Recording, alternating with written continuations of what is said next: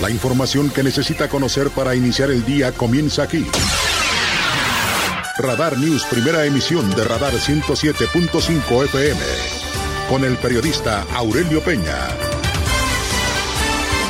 Las mejores decisiones se toman estando bien informados. Política, finanzas, deportes, espectáculos, denuncia ciudadana, información vial y el rostro amable de las noticias por Radar 107.5 FM y Canal 71, la tele de Querétaro. Iniciamos.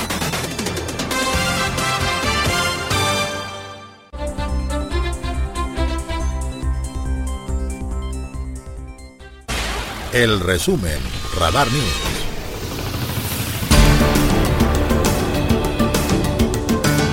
Son las seis con ocho de la mañana en el tema de la Universidad Autónoma de Querétaro y además los emplazamientos que han presentado tanto el sindicato de personal eh, pues administrativo, el Esteguac de empleados de la Universidad Autónoma de Querétaro y por otro lado del Supaguac. Bueno, pues el día de ayer, el día de ayer el sindicato de trabajadores de la Universidad Autónoma de Querétaro aceptó un incremento salarial de 4.7%, no así el Supaguac que incluso se levantó de la mesa, solicitó una prórroga de un mes para poder eh, considerar y definir, definir en un momento determinado lo que podrá ser justamente este posicionamiento. Mientras le informo a usted que el este ya aceptó este incremento, el Sindicato de Trabajadores y Empleados de la Universidad Autónoma de Querétaro, que aceptó este incremento salarial propuesto por la Rectoría de la Universidad Autónoma de Querétaro. Cabe señalar que la propuesta de las autoridades universitarias eh, pues se aceptó por 431 votos a favor, 117 votos en contra, 103 abstenciones.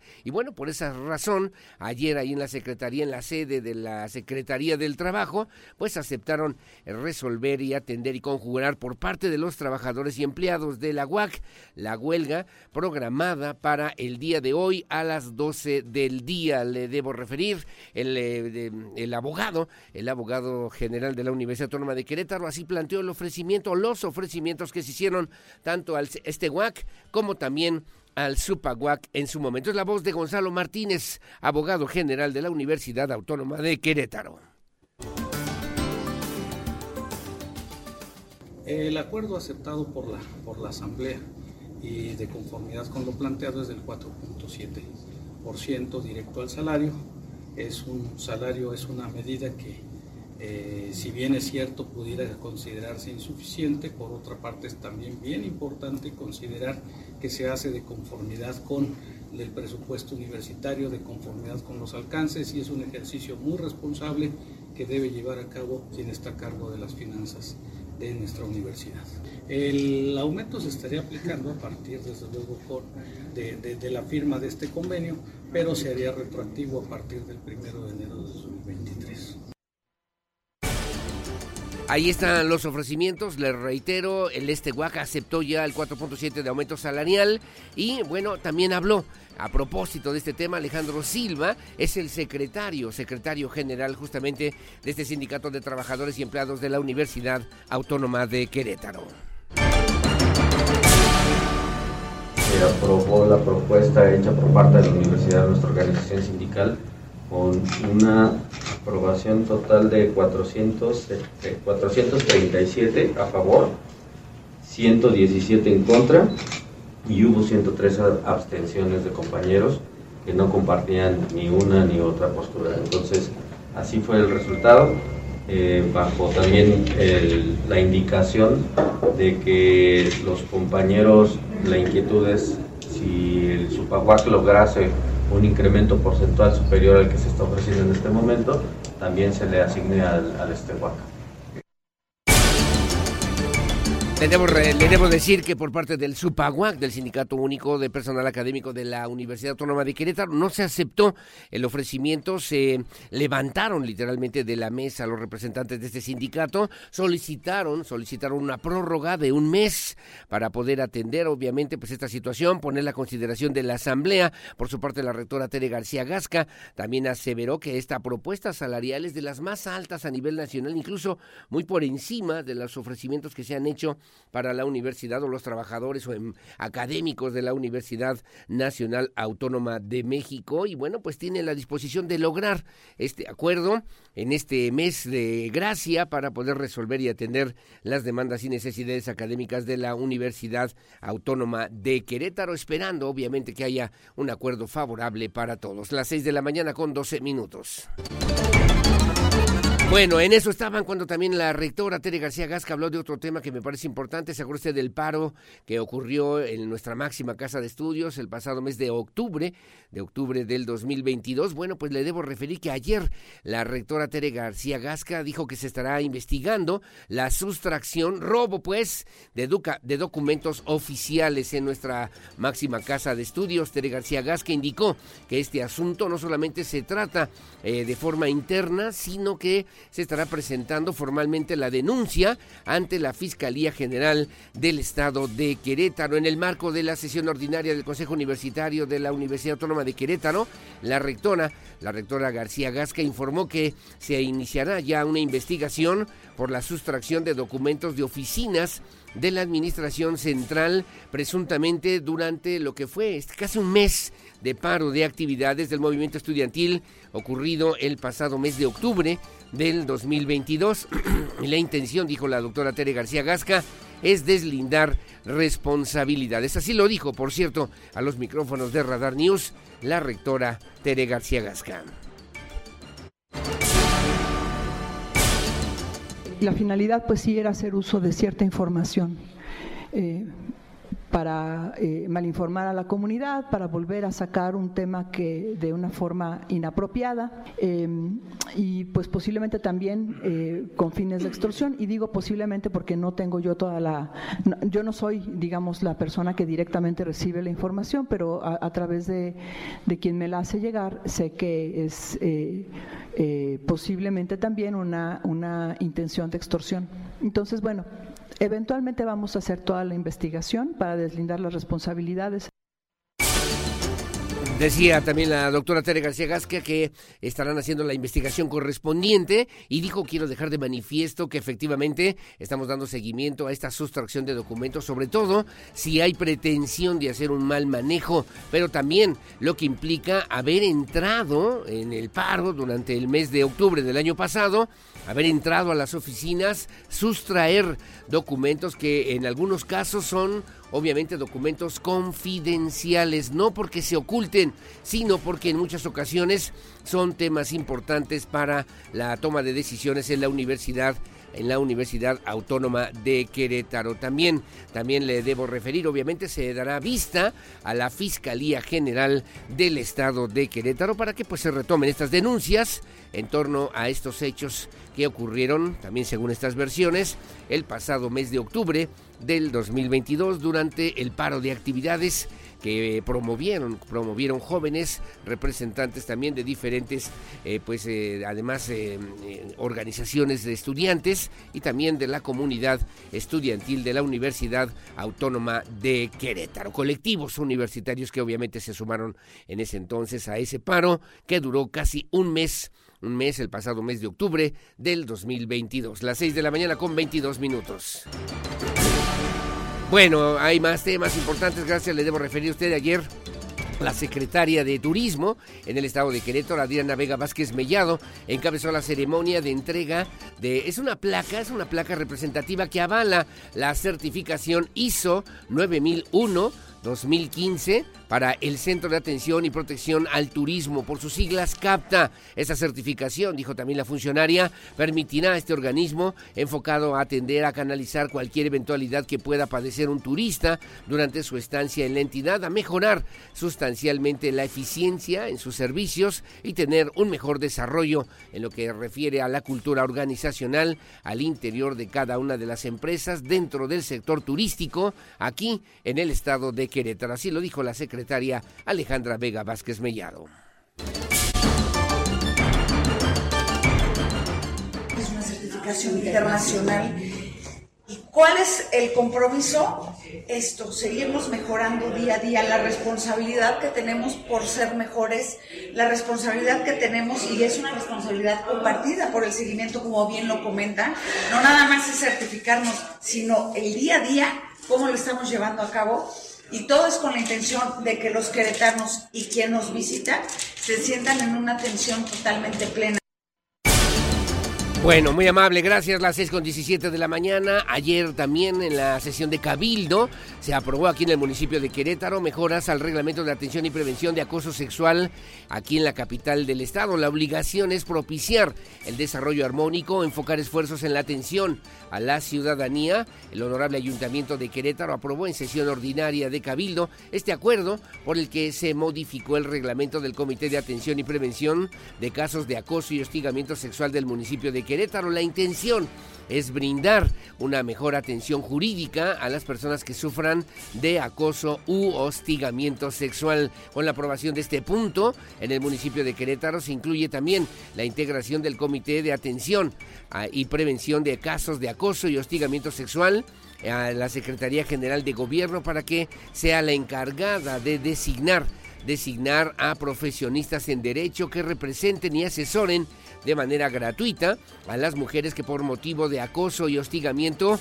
así lo requieran, lo que permitirá que este comité pueda desempeñar su cometido de manera más eficaz. Durante la misma sesión que se desarrolló de manera virtual, se aprobó el acuerdo por el cual el Ayuntamiento de Querétaro manifestó su voto a favor del proyecto de ley que reforma el artículo tercero de la Constitución Política del Estado Libre y Soberano de Querétaro, por el que ahora se considera la movilidad como un derecho humano y que, al tratarse de una reforma a la Constitución del Estado, debe ser aprobada por la mayoría de los ayuntamientos en el estado de Querétaro. Temas importantes, relevantes que el día de ayer se tocaron precisamente en la sesión, eh, sesión eh, de Cabildo que se realizó aquí en la capital queretana. Bueno, vamos al municipio del Marqués cuando son las 6 de la mañana con 19 minutos, 6.19. Le debo referir a usted que aquí en el Marqués, bueno, se realizó, se llevó a cabo, mejor dicho, la recepción de servicios públicos para el fraccionamiento en Los Encinos y también en el fraccionamiento Los Héroes. Ahí estuvo el secretario del ayuntamiento, Rodrigo Mesa, bueno, a través también del cabildo de aquella demarcación se aprobó por unanimidad la recepción de los servicios de los fraccionamientos Los Encinos y Los Héroes, por lo que ahora los habitantes de estas zonas recibirán de forma directa la prestación de estos servicios públicos municipales como alumbrado público, recolección de basura y mantenimiento de las áreas verdes. El secretario del Ayuntamiento, Rodrigo Mesa Jiménez, destacó que con esta aprobación que se realizó para agilizar los trámites de entrega, recepción, se cumple ya con uno de los compromisos de campaña más deseados por los ciudadanos que ofreció justamente en esta administración el alcalde Enrique Vega Carriles. Así lo refirió el secretario del Ayuntamiento, Rodrigo Mesa Jiménez. Pues ahorita prácticamente estamos hablando ya de los servicios públicos en su totalidad. Ya la infraestructura tiene que ver con eh, cuestiones de eh, pavimentos, bacheos, ese tipo de cosas, que es lo que está todavía pendiente de, entregarse, pero podemos decir en un primer momento que todos los servicios públicos municipales o los que lleva la Secretaría de Servicios Públicos, alumbrado, recolección, eh, áreas verdes, basura, ya va a poder intervenir bueno, muy amable, gracias, gracias como siempre. Vamos a la información nacional. Hay varios temas, voy a referirle solamente uno de ellos por este momento que me parece importante, relevante, y es que ayer se ordenó la cancelación de la orden de captura en contra del ex gobernador de Tamaulipas, Francisco García Cabeza de Vaca que pues hubo, según la defensa del exgobernador, hubo violaciones flagrantes al debido proceso. Francisco Javier García Cabeza de Vaca, exgobernador de Tamaulipas, obtuvo, obtuvo un amparo que deja sin efectos la orden de aprehensión librada en su contra por los delitos de delincuencia organizada y lavado de dinero. El juzgado octavo de distrito, con sede en Tamaulipas, concedió la protección la protección de la justicia federal al exgobernador al estimar que la orden de captura que se libró en su contra el pasado mes de octubre del año pasado incurrió en violaciones al debido proceso. En consecuencia, la resolución del juzgado tercero de distrito ordenó invalidar la orden de captura contra el exgobernador de Tamaulipas, García Cabeza de Vaca, y se emita además una nueva resolución en la que se especifique que no se cuentan con datos que acrediten la probable responsabilidad del quejoso en los delitos que se le imputan. Un revés importante, severo, por cierto, además, que pues el día de hoy retomará sin lugar a dudas el presidente de la República, Andrés Manuel López Obrador. Finalmente le informo a usted que las acusaciones contra el exgobernador derivaron de la compra de un departamento en la zona de Santa Fe, en la Ciudad de México. Es un departamento por un valor de 42 millones de pesos. Sin embargo, a juicio del Tribunal de Amparo, la Fiscalía General de la República, pues no logró acreditar, proporcionar datos suficientes sobre las presuntas conductas criminales o ilícitas atribuidas al ex gobernador de Tamaulipas, ya que en la carpeta de investigación se le acusó dos veces del mismo delito, errores garrafales, obviamente de que pues lamentablemente violentan el debido proceso y que bueno han, permitido, están permitiendo que eh, Francisco Javier García Cabeza de Vaca logre este amparo y libre la orden de captura que tenían en su contra las autoridades federales. Bueno, muy amable, gracias como siempre, gracias por el favor de su compañía en este espacio de noticias. Son las 6 de la mañana con 23 minutos en este espacio de noticias que transmitimos en vivo y en directo desde esta noble, histórica, próspera, colonial, barroca, generosa, hospitalaria, humanitaria, honorable, pacífica, competitiva y siempre limpia, ciudad de Santiago de Querétaro, corazón de la República Mexicana. Buenos días, Querétaro.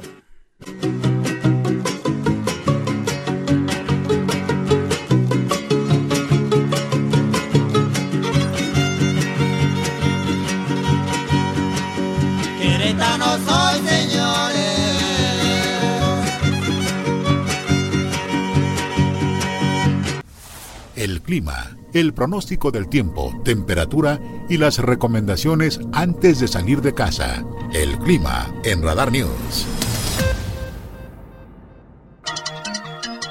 Bueno, muy amable, gracias. Las 6 de la mañana con 28 minutos, 6.28. Gracias por seguir con nosotros aquí en Radar News en esta primera emisión. Muchos saludos y gracias a Alejandro Delgado Scoy, que también nos hace favor de sintonizarnos. Muy amable, gracias amigo Toño Ugalde. Ahí tenemos pendientes, como siempre.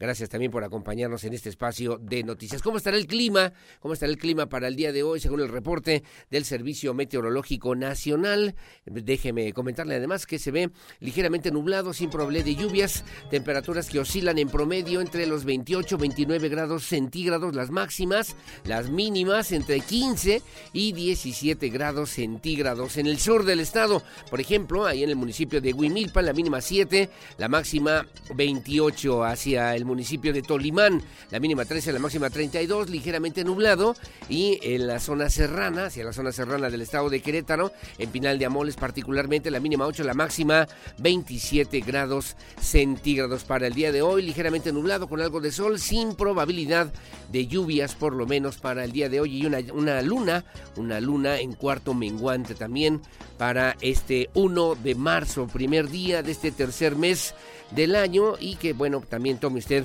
sus consideraciones. Cielos nubosos, pero sin nada de qué preocuparse, sin probabilidad de lluvia y más bien despejado al mediodía para que tome usted sus precauciones aquí en el estado de Querétaro. Bueno, ¿y cómo estará el clima a nivel nacional? Se pronostican eh, pues eh, fuertes rachas de viento, sobre todo en la zona del noroeste, norte y norte, noreste del país, así como la caída de nieve, aguanieve en Baja California, Sonora y Chihuahua. Le debo referir a usted que el nuevo frente frío, el número 37, usted lo está viendo ahora en su imagen a través de Radar TV, canal 71, el nuevo frente frío número 37 ingresará sobre el noroeste del país, va a interactuar con una onda de vaguada polar, corrientes también de chorro polar y subtropical que provocarán lluvias puntuales a fuertes, particularmente en los estados de Baja California, Sonora, Sonora y bueno, le comento también a usted, se espera también para el día de hoy una línea seca sobre el norte de Coahuila, provocará vientos de 80 hasta 100 kilómetros por hora en Coahuila y en Zacatecas con rachas de hasta 70 kilómetros por hora en San Luis Potosí. Y además un sistema anticiclónico en niveles medios de la atmósfera que mantendrá condiciones estables y temperaturas muy calurosas en gran parte de la República Mexicana, con temperaturas hasta de 45 grados centígrados o Celsius para el día el día de hoy en las zonas de Tamaulipas, San Luis Potosí, Veracruz, Hidalgo, Morelos, Guerrero y Oaxaca. Y finalmente continuará el viento también de componente sur o llamado surada con rachas de hasta 70 kilómetros por hora, eh, justamente en lo que se refiere en la zona oriente, sureste del país, incluyendo la península de Yucatán, según esta referencia del servicio del Servicio Meteorológico Nacional. Las 6 de la mañana con 31 minutos.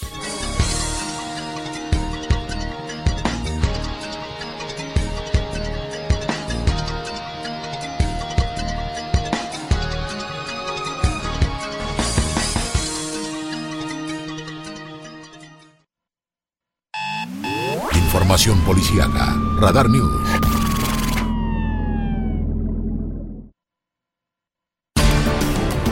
Bueno, muy amable, gracias. Le debo referir a usted cuando son las 6 de la mañana con 32 minutos, 6.32, que la Policía Estatal realizó diferentes operativos para la atención y prevención de delitos que obviamente pues se tienen que atender, se tienen que atender aquí en el estado de Querétaro y bueno, lo que obviamente significa pues una de las eh, principales acciones del gobierno del estado a través de la Secretaría de Seguridad Ciudadana. Con estas acciones se evitaron, se evitaron 20 eh, víctimas en 81.8% de las detenciones se llevaron a cabo operativos, operativos en todo el estado, coordinado también esfuerzos a través de los diferentes municipios en el estado de Querétaro con acciones operativas planificadas entre el 20 y el 26 de febrero, que se realizó el aseguramiento de 75 personas por su participación en algún hecho delictivo, entre los que destacan portación de armas prohibidas, delitos contra la seguridad o bien delitos contra la salud pública, además de que se llevaron a cabo 713 remisiones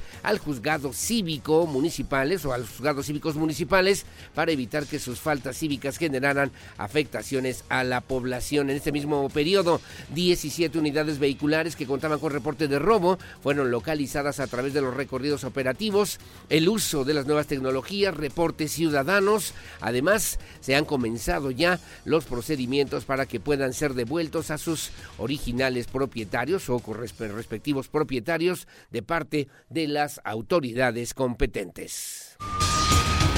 Bueno, gracias. Las 6 con 33 de la mañana. Incendios también en Carrillo, que fue sofocado fue sofocado al 100%, esto en las comunidades de Carranza, Puerta del Tepozán y Los Bordos. Eh, le debo referir que a través de los llamados al número de emergencias al 911, bueno, pues se atendía un reporte sobre un incendio en la zona Cerril, en la comunidad de Carranza, derivado de las condiciones del viento, volumen de combustible y área. El fuego tuvo una rápida propagación hacia lo que se conoce como el Cerro de la Víbora y las comunidades de Puerta del Tepozán y Los Bordos a través también de las diferentes labores de protección civil. Coordinaron también personal operativo y también del orden estatal, así como de las brigadas forestales de la Secretaría de Desarrollo Agropecuario y CONAFOR, policías municipales de Huimilpan particularmente. Bueno, pues se logró la contención y mitigación, dando como resultado final un aproximado de 68 hectáreas de material orgánico que lamentablemente fueron consumidas sin afectaciones a viviendas, afortunadamente, pero pues sí hubo hubo también un deterioro importante, sobre todo en estas zonas, en esta zona cerril. Además, hicieron un llamado a las, a y los ciudadanos para que pues eh, también tengan precaución, no arrojen basura en estas zonas cerriles, aquí en la eh, zona metropolitana de Querétaro, particularmente hacia el municipio de Huimilpan, particularmente en las comunidades de Puerta de Tepozán y Los Bordos, Cerro de la Víbora, que pues 28 eh, hectáreas fueron consumidas, protección civil del estado de Querétaro y también protección civil municipales de Corregidora Querétaro y Huimilpan se activaron. San Juan del Río participó también para poder atender esta conflagración que, como ya le decía, consumió lamentablemente 28 hectáreas de zona cerril aquí en el estado de Querétaro. Bueno, gracias. Las 6.35 de la mañana y cámaras del C4 sorprendieron a dos personas que pintaban una barda La policía municipal eh, les llamó la atención, los detuvieron, dañaron la barda perimetral del Instituto Tecnológico de San Juan del Río, allá en aquella demarcación. Ambas personas fueron aseguradas y presentadas ante la Fiscalía General del Estado de Querétaro. le debo referir a usted que la policía municipal de aquella demarcación detuvo a dos jóvenes del sexo masculino, quienes fueron sorprendidos por el, desde el C4 haciendo pintas y grafitis en una de las bardas perimetrales del Instituto Tecnológico de San Juan del Río, ubicado ahí sobre Avenida Central en la colonia Quintas de Guadalupe. Personal que labora en el Centro de Control, Comando, Comunicaciones y Cómputo C4 alertó a oficiales de policía realizaban recorridos de vigilancia por la zona para que los aseguraran por su intervención en el delito de daños dolosos a particulares. Se trata de Carlos Abraham, de 26 años de edad, y de Alexis Esteban, de 25 años de edad, quienes al notar la presencia de los uniformados huyeron del lugar. Metros adelante fueron asegurados y presentados ante la Fiscalía General del Estado de Querétaro. Bueno, muy amable, gracias. Y le debo referir también, se, le platicamos y le dimos detalle de un hecho lamentable que ocurrió justamente aquí en la zona metropolitana de Querétaro, en, un, en una bronca, pues, en una riña entre dos automovilistas, uno de ellos de un taxi amarillo que se bajan, se bajan de las unidades, lo golpea y cae de manera estrepitosa. Bueno, en seguimiento a las investigaciones por el fallecimiento de esta persona, le debo referir esto que ocurrió el pasado 27 de febrero en prolongación Bernardo Quintana, se informó que la causa de muerte de este señor fue un infarto al miocardio. Se ha dado parte ya a la Comisión Estatal de Atención a Víctimas para la atención de sus familiares y que, bueno, pues sobre esta misma información, el conductor del transporte de personal sufrió un infarto que provocó que cayera a la cinta asfáltica ya inconsciente, por lo que, según eh, testigos, así como el personal que trasladó también eh, pues a, a, esta persona, intentaron reanimarlo, ayudarlo, llamaron al número de emergencia, pero pues nada se pudo hacer lamentablemente, mientras que el taxista subió a su vehículo y se retiró del lugar. La zona fue acordonada por elementos de la policía, de la policía municipal para facilitar las diligencias de parte de la Fiscalía General del Estado de Querétaro para realizar el levantamiento del cuerpo y trasladarlo al servicio médico forense para la necropsia correspondiente de ley, según informaron también en la Fiscalía General del Estado de Querétaro. Bueno, muy amable, gracias. Las 6.38 de la mañana vamos a Así sucede Guanajuato con mi compañero Fabián Vargas. Fabián Vargas, le debo referir a usted que el director de Seguridad Pública del municipio de Romita, Roberto López Valadez, y dos policías preventivos fueron aprendidos por la Fiscalía General de aquel estado de Guanajuato como presuntos responsables de haber desaparecido, asesinado y enterrado a tres jóvenes en hechos ocurridos la semana pasada. La semana pasada, los tres, estos tres, estas tres personas, uno de ellos, el director de Seguridad Pública del municipio de Romita, reitero, Roberto López Valadez, y dos policías preventivos están ya detenidos. La Fiscalía General del Estado de Guanajuato ha comenzado ya las indagatorias correspondientes. Hubo un comunicado, un comunicado de prensa, por cierto, que tornaron a los medios de comunicación. Y bueno, de las indagatorias por la desaparición y el homicidio de los tres jóvenes fue posible obtener datos de prueba para solicitar las órdenes de aprehensión en contra de los probables inculpados. Fabián Vargas de Así Sucede Guanajuato tiene los detalles.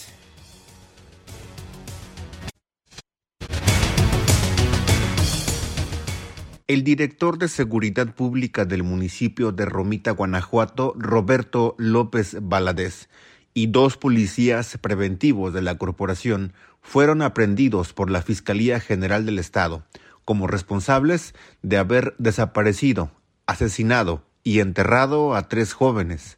Roberto Valadez, Roberto Carlos y César son acusados de los delitos de desaparición forzada y de homicidio en agravio de Daniela Castro, de 27 años, Carlos Esteban Rocha, de 25 años, y Juan Pablo Vargas. Estas tres personas eran buscadas por familiares desde el pasado 19 de febrero y fueron vistos por última vez en la estación de policía municipal de Romita. Pero el jueves 23 sus cadáveres fueron hallados enterrados en la comunidad El Refugio, en la zona conocida como El Escoplo, muy cerca del relleno sanitario del municipio de Romita. De las indagatorias realizadas y ante la obtención de los datos de prueba, se solicitaron las órdenes de aprehensión de los tres policías, quienes fueron arrestados y en próximas horas serán presentados ante el juez, donde se les formularán imputaciones en su contra, precisó la Fiscalía General del Estado de Guanajuato informó para Así Sucede Fabián Vargas. Amable, gracias. Son las 6 de la mañana con 41 minutos, 6.41. Gracias por seguir con nosotros aquí en Radar News en esta primera emisión. Como siempre, muy amable y gracias a nuestros amigos que nos hacen favor de sintonizarnos. Al abogado Calixto de Santiago le mando saludos, muy amable. Gracias. Que tengan buen día. Gracias a Felipe Rojas, igualmente. Aquí estamos a la orden. Don Antonio González, qué milagro, ¿cómo está? Saludos a la familia, que nos vaya mejor hoy y siempre. Hacemos una pausa, 6.41, yo regreso, por cierto, con lo que se publica hoy en la prensa nacional y también en la prensa queretana. Pausa y volvemos.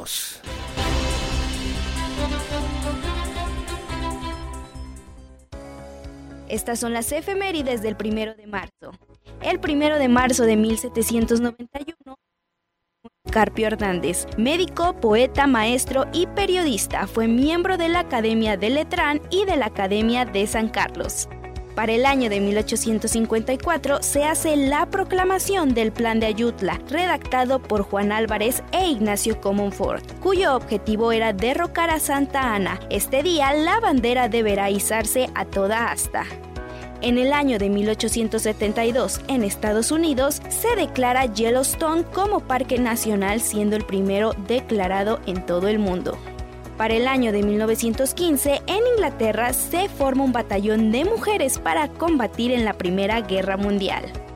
Más tarde, en 1952, muere el escritor Mariano Azuela González, autor de Los de Abajo, obra representativa de la novela de la Revolución Mexicana. Miembro del Colegio Nacional, sus restos descansan en la Rotonda de las Personas Ilustres.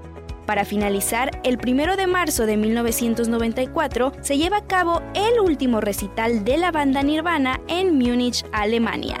Para Grupo Radar, Adrián Hernández. Para estar al día, necesita saber qué pasa en México. Estas son las notas más importantes de los periódicos nacionales en Radar News. Gracias, eh, bueno, muy amable, gracias. Son las 6 de la mañana con 46 eh, minutos, 6.46 que se publica hoy en la prensa nacional. Veo en el periódico Reforma, hoy en la primera plana, alista Tesla en Nuevo León su, su auto Model 2. Dice también que presenta hoy Elon Musk nueva, nueva Gigafactory o Gigafactory. Invertirán también en el sur, dice la Secretaría de Relaciones Exteriores.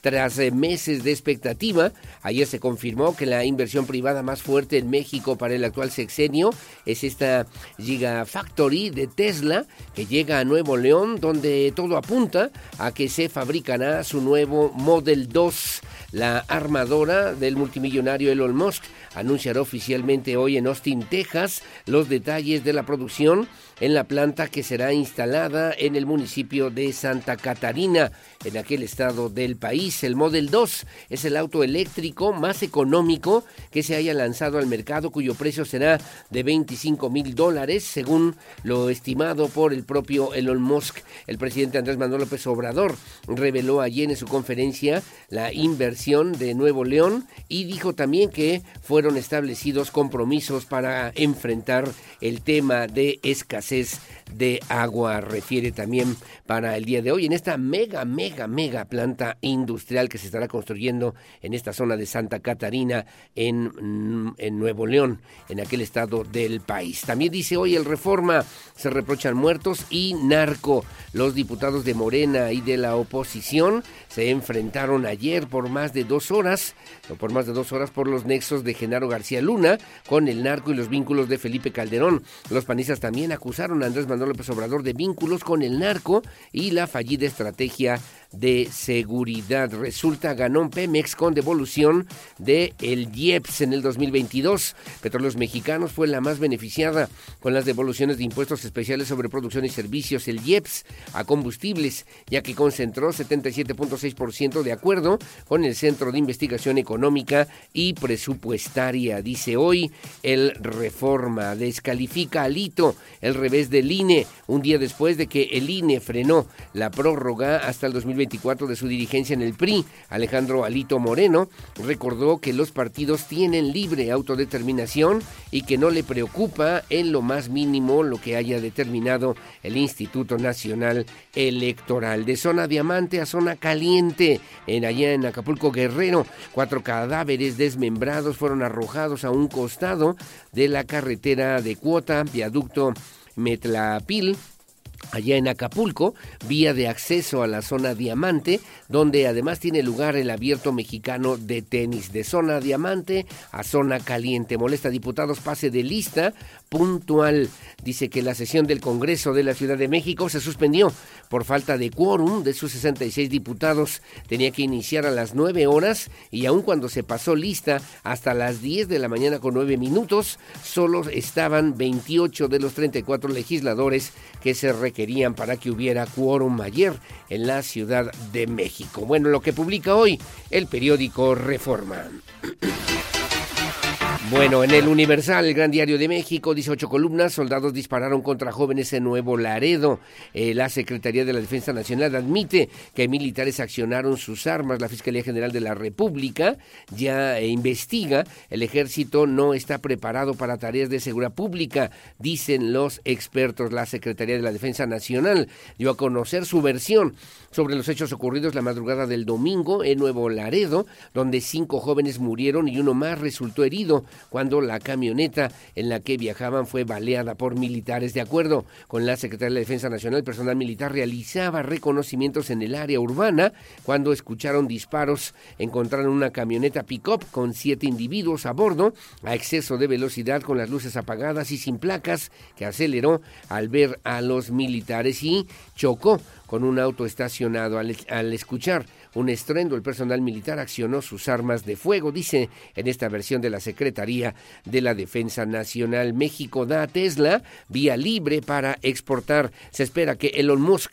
eh, director de la firma de Tesla, ofrezca hoy más detalles sobre el proyecto, así lo informó la Secretaría de Relaciones Exteriores. Y Estados Unidos premio, eh, premió a García Luna, no notó que era narco. La DEA, el FBI, la Interpol lo, lo condecoraron por su combate al crimen, piden que se les indague por su decidido combate contra el crimen, entre comillas, lo pone también hoy el Universal. Genaro García Luna, un tema interesante, sin lugar a dudas. ¿eh?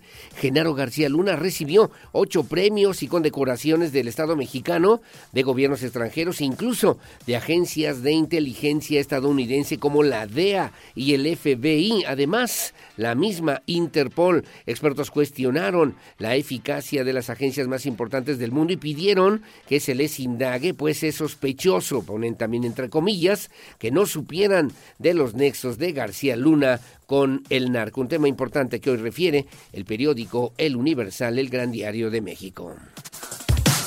Bueno, Milenio Diario, rápidamente cuando son las 6.52 de la mañana, dice ocho columnas, Tesla sí se instalará en Nuevo León con inversión superior a los 5 mil millones de dólares. La planta armadora de Tesla se instalará en Santa Catarina, Nuevo León, con una inversión superior a los 5 mil millones de dólares y producirá un millón de autos anuales. Así lo confirmó la Secretaría de Relaciones Exteriores. El gobernador Samuel García adelantó a su vez que Elon Musk, CEO de la, de la firma, lo invitó a su Investor Day que se realizará hoy en Austin, Texas, en esta presentación de lo que será esta importantísima inversión para nuestro país. Para que para esto querías dirigir al partido Alejandro Moreno, se pregunta Miguel Ángel Osorio Chong, el senador priista. La democracia mexicana es más sólida, dice Andrés Manuel López Obrador, allá en los Estados Unidos, para, dice, a Estados Unidos. Así le contesta la declaratoria del Departamento de Estado sobre el plan B electoral es ridícula y da pena ajena, dice el presidente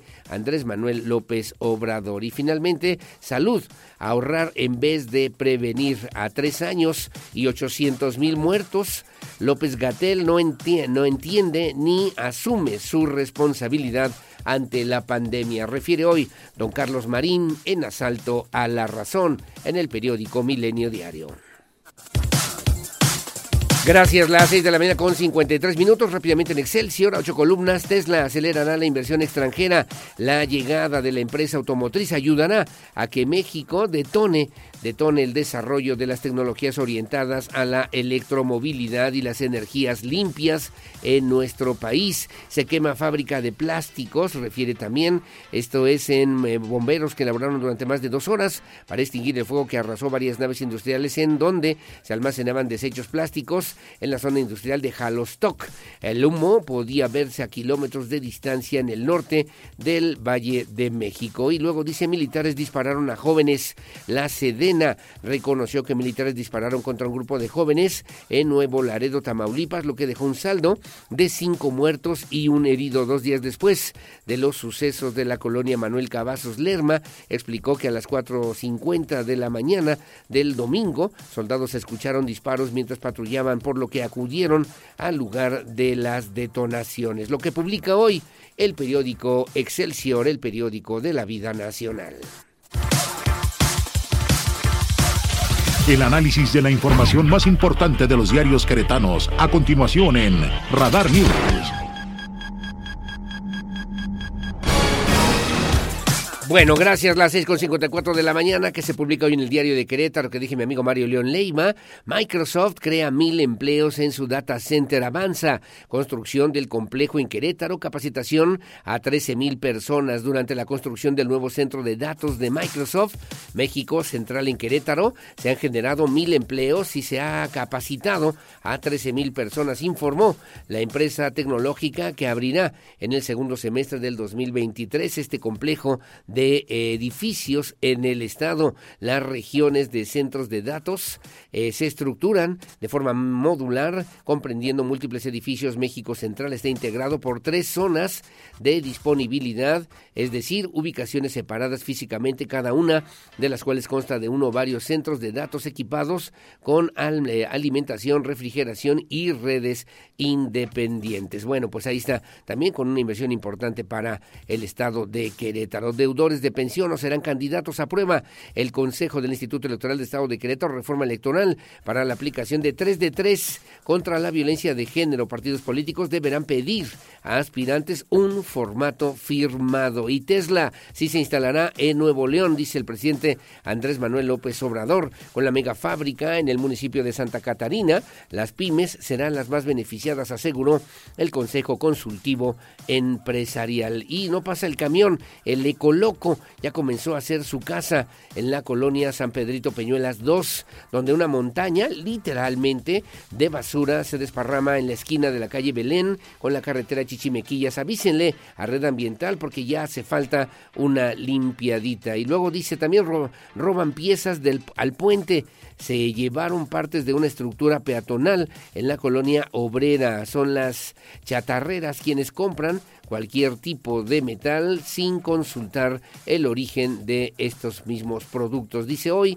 el periódico el periódico eh, Diario de Querétaro, Diario de Querétaro, y bueno, le debo referir también en la columna de mi amigo Adán Olvera, Expediente Q, en el rebote dice la clase política y empresarial se dio cita el fin de semana en la unión matrimonial de los jóvenes Ana María Camacho y Rodrigo Monsalvo, este último un importante activo dentro del panismo que mostró su poder de convocatoria y sobre todo espera que la equidad de género no lo deje fuera de la competencia y pueda demostrar que la juventud no es impedimento para competir políticamente. La columna también de mi amigo Abel Magaña en la pista, la decisión más compleja de la Corte. Ya todo se ha dicho sobre la propuesta del presidente López Obrador sobre modificar el INE. En varios meses hemos escuchado expresiones de todo tipo y ahora la decisión de declarar si estos cambios tienen o no fundamentos constitucionales recaerá en la Suprema Corte de Justicia de la Nación. Lo que publica hoy el periódico Diario de de Querétaro.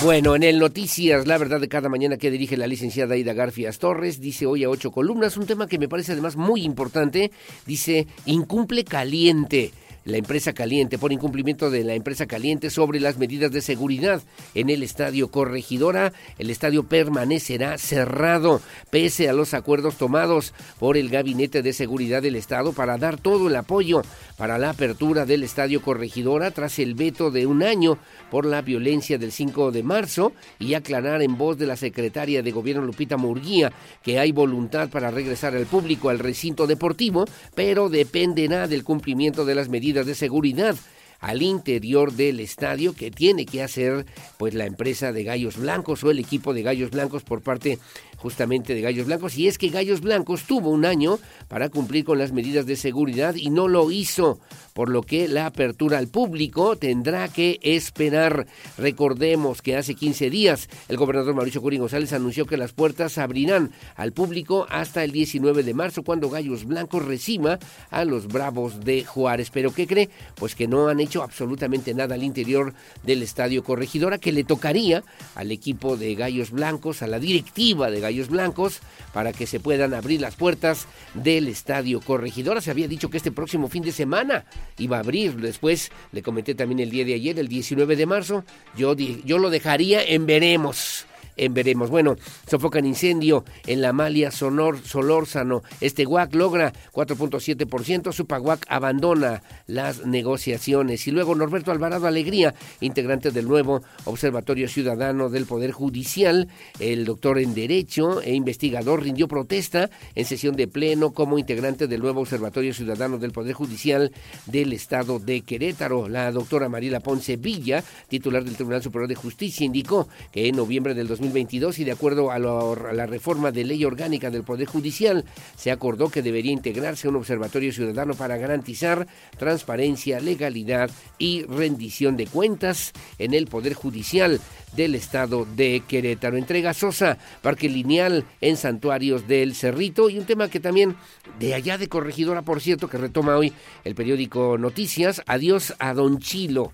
A Don Chilo falleció el creador de la Galería del Recuerdo de la Universidad Autónoma de Querétaro, don Cecilio Sánchez Garduño, padre, por cierto, de nuestro amigo, colega, también periodista, que pues Serafín Sánchez.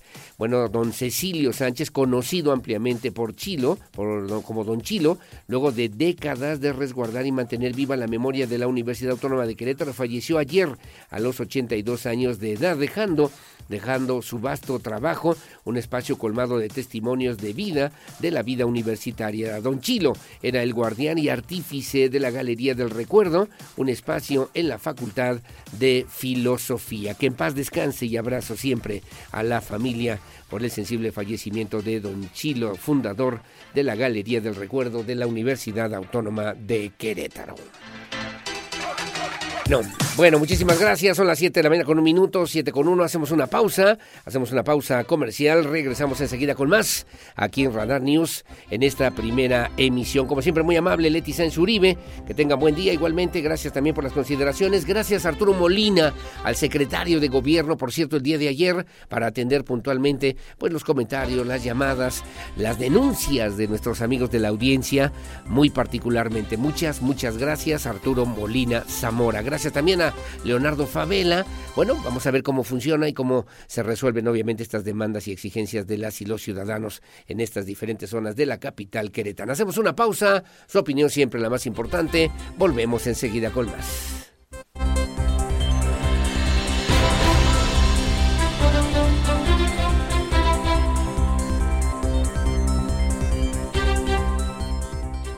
Información local. Radar News.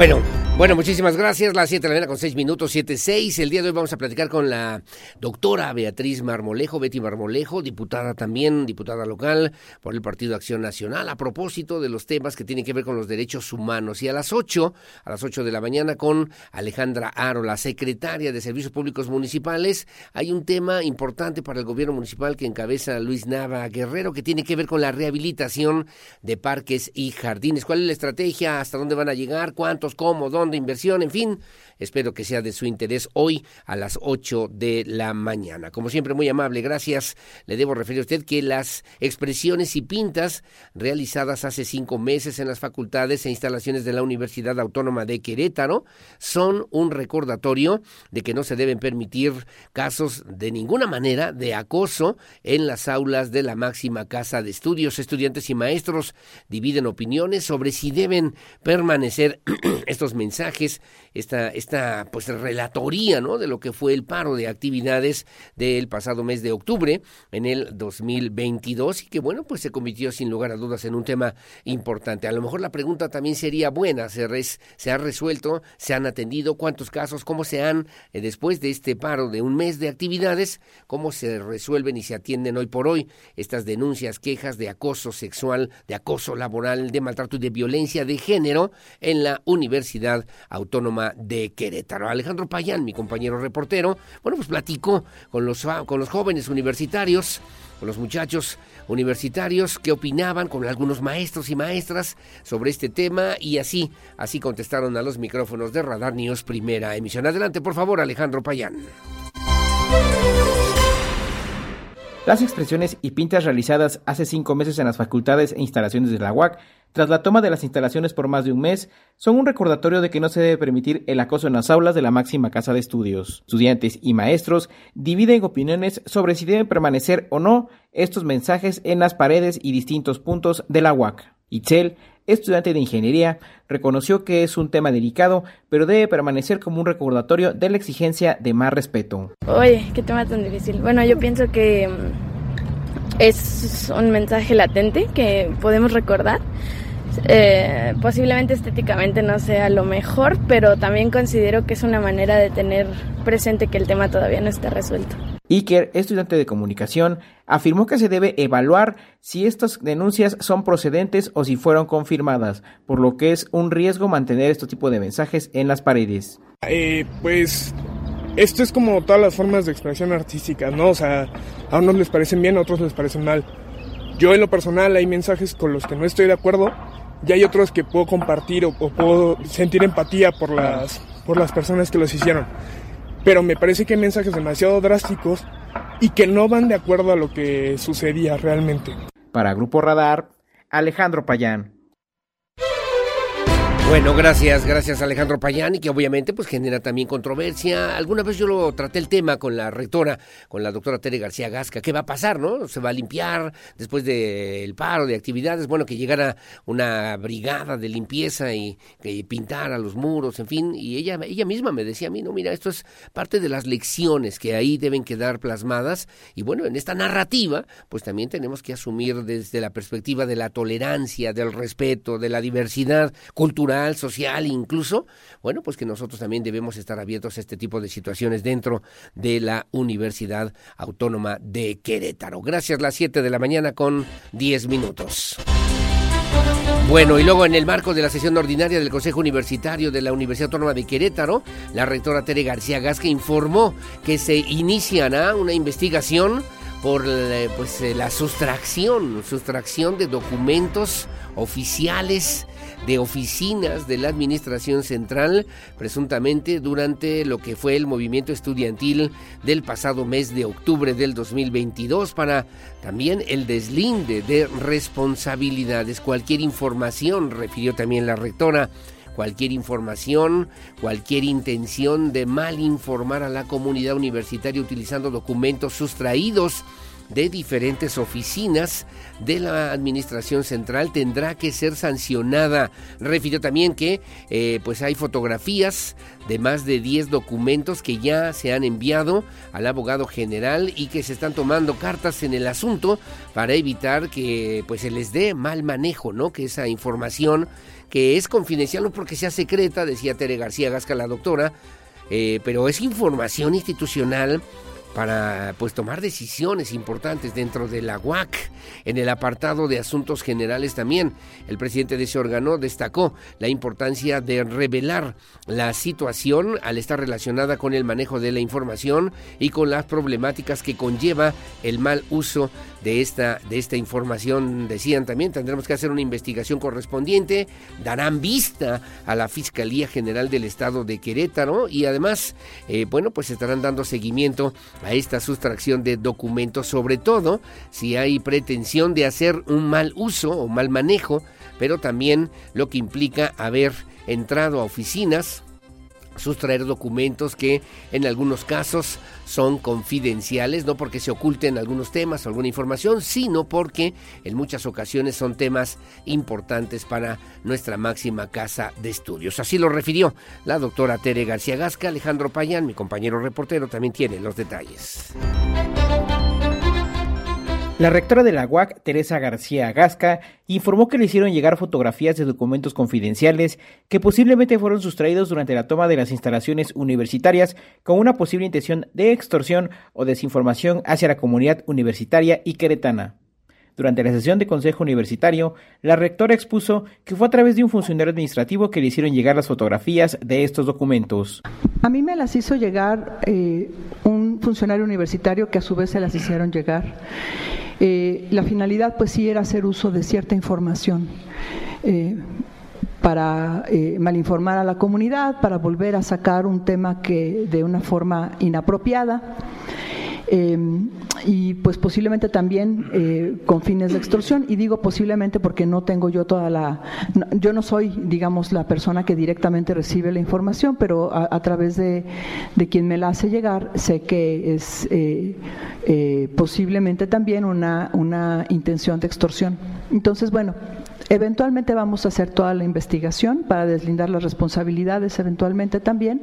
Dijo que habrá que poner atención en el manejo de la información y las conductas inapropiadas que deberían ser investigadas por las autoridades. Dejó en claro que darán seguimiento a la sustracción de documentos, sobre todo si se pretende dar mal manejo a la información y la implicación de ingresar a una oficina para extraer información. Aunque no reveló de qué se tratan los documentos, explicó que son diversos y de diferentes oficinas operativas de la Administración Central. Para Grupo Radar, Alejandro Payán. Bueno, solamente para terminar también este día, porque también refirió la rectora que se, bueno, la AGUAVIG, esta unidad justamente de atención a víctimas de, de violencia de género de la Universidad Autónoma de Querétaro, bueno, pues que ha tenido reuniones, seis reuniones de trabajo con los representantes del movimiento estudiantil en torno a la tercera actualización del protocolo de actuación e intervención en materia de violencia de género, así como también reuniones con la comunidad universitaria en los planteles de la Escuela de Bachilleres de la zona metropolitana de Querétaro para la difusión de lo que llamó la ruta para interponer quejas ante esta UAVIG, esta unidad, esta unidad justamente de atención a víctimas de violencia de género. La misma temática, la rectora reiteró que los cambios no pueden ser solamente institucionales, sino que a la par debe haber una transformación individual, individual, obviamente, en lo que hoy por hoy representa, significa, tiene que ver con nuestra máxima casa de estudios. Las 7 de la mañana con 15 minutos. Bueno, que por cierto también en la UAC y junto con la Secretaría del Medio Ambiente y Recursos Naturales, la Semarnat, se firmó un convenio, es un convenio de colaboración. La finalidad es generar diferentes acciones, planes y proyectos en la lucha contra el cambio climático. Así lo refirió la rectora Tere García Gasca. Otro tema también dentro del contexto universitario y que tiene que ver con la Agenda 2030, el cuidado del medio ambiente, cambio climático, calentamiento global, en fin, temas del medio ambiente que obviamente se tienen que atender desde las perspectivas, diferentes perspectivas universitarias. Iván González con los detalles.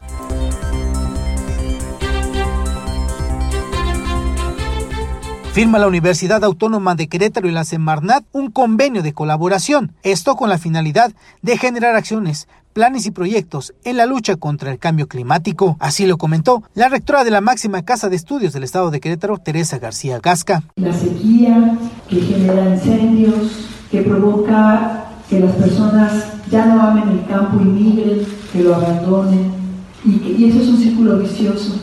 La, la producción de alimentos escasea, se encarece, afecta a la economía familiar, eh, las familias se dividen.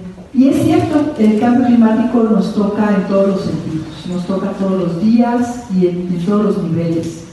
Y es que señalaron que el cambio climático no solo afecta al medio ambiente y a los seres vivos, encarece todo debido a la escasez. Para Grupo Radar, Iván González. Bueno, muy amable, gracias, gracias. Iván González en esta información, obviamente, que ocupa en la propuesta universitaria para atender estos temas también relevantes, importantes para todos nosotros. Bueno, gracias. Son las 7 de la mañana con 17 minutos.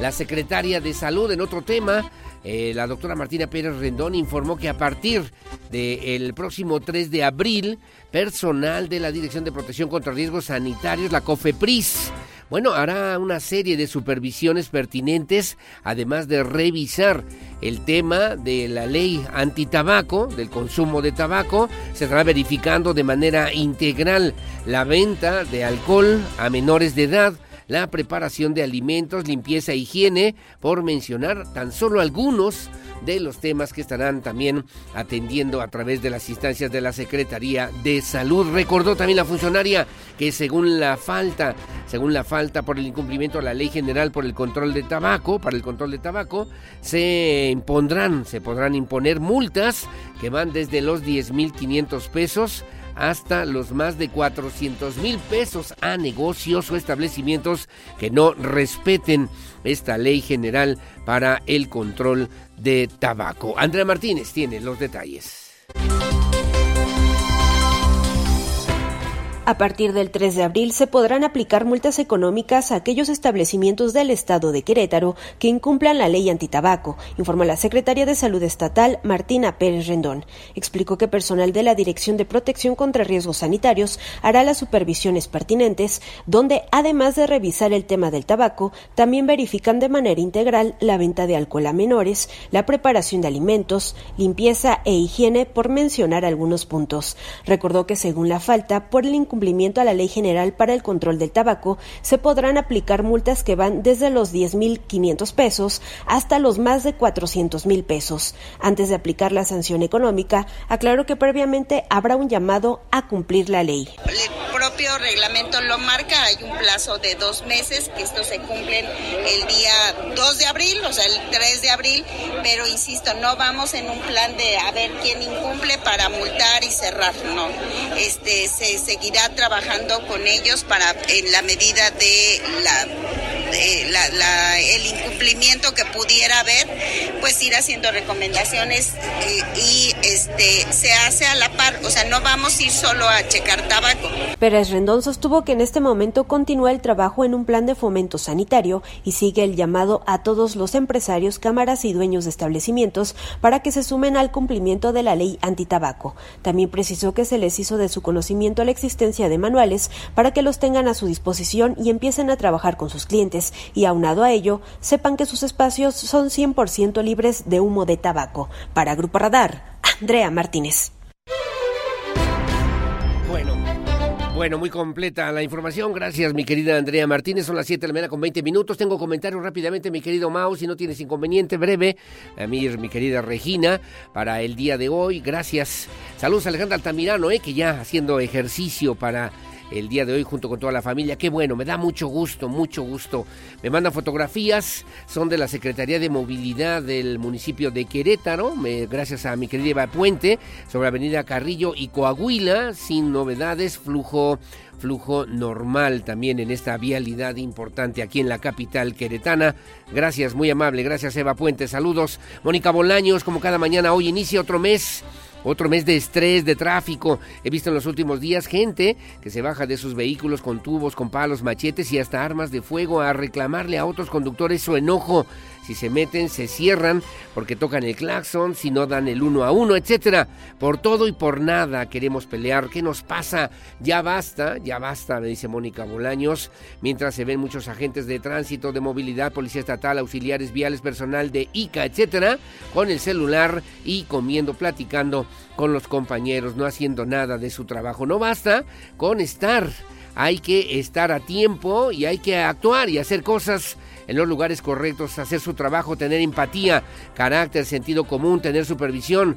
Pedimos al gobernador Mauricio Curi y a Luis Nava mano dura, apoyo, apoyo para sacar adelante esta eh, magistral obra, nunca antes vista, icono de los gobiernos en turno para bien del futuro de los queretanos y ojalá empiecen a regalar eh, también medicamentos, test y asesorías psicológicas a la población para controlar el estrés y evitar más pleitos y muertes entre los ciudadanos. Bendiciones, bendiciones para todos. Gracias Mónica Bolaños, un abrazo, saludos, buen día. Nuevamente para preguntar quién asesora las obras del gobierno porque ayer había un buen eh, entorpecimiento de tráfico en el super nuevo puente de Sombrerete. No es solamente por criticar, esperamos solo sea por el inicio, tal vez hubiera sido mejor este puente, pero de Sombrerete a Bernardo Quintana. Pero bueno, tal vez los ingenieros o expertos no lo vieron así como en otras, eh, en varias obras, los nuevos semáforos de Camino Real en Candiles ya que se está viendo sus resultados bastante tráfico, donde casi no había las paradas tipo Dubái, varios tramos de la ciclovía, las papeleras lujos, lujosas ¿eh? y en, en, otras colonias donde pues hay muchas necesidades como en la de Abastos con una, un cochinero me pone aquí con mucha basura. Todas esas acciones nada baratas repito no es nada más por criticar pero no se les ve. Ojalá que haya beneficio para los queretanos. Gracias Liceo Peña buen día. Mi nombre es Alejandro Mendoza su apoyo por favor para hacer un llamado a la Secretaría de Movilidad para que apoyen en el cruce de playa Mocambo y Sombrerete pues debido al nuevo puente los carros que vienen de prolongación tecnológico deben retomar hasta el semáforo y no respetan el rojo. Se lo pasan y no dejan pasar a los que vienen sobre Playa Mocambo. Hacen falta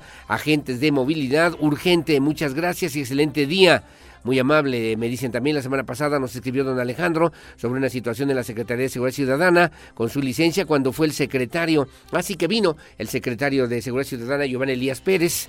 Eh, y bueno, se comunicaron con él, se llevaron sus datos para revisar el tema, ya lo atendieron, me están comentando también aquí en la producción, muy amable, gracias, buen día, soy Alejandro Bielma, le agradezco por su atención brindada a su servidor el pasado 21 de febrero. Le solicité su apoyo y me canalizó con la licenciada Adriana Arteaga. Hoy quiero agradecerle a usted y a felicitar a la licenciada por su excelente atención. La verdad, una funcionaria de primer nivel y exhorto a los demás, anuncia a los demás burócratas a que vean o imiten el excelente trabajo que está realizando la licenciada. Muchísimas gracias. Es ahí en la Secretaría de Bienestar, ¿no?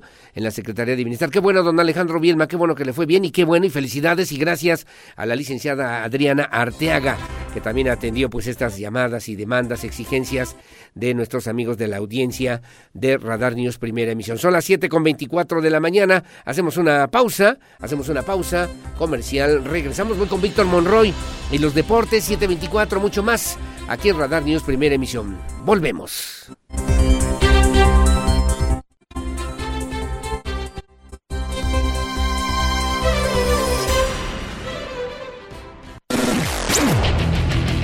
Goles, estadísticas, pasión, victorias, empates, derrotas y todo lo que acontece en el mundo deportivo con Víctor Monroy en Radar Sports.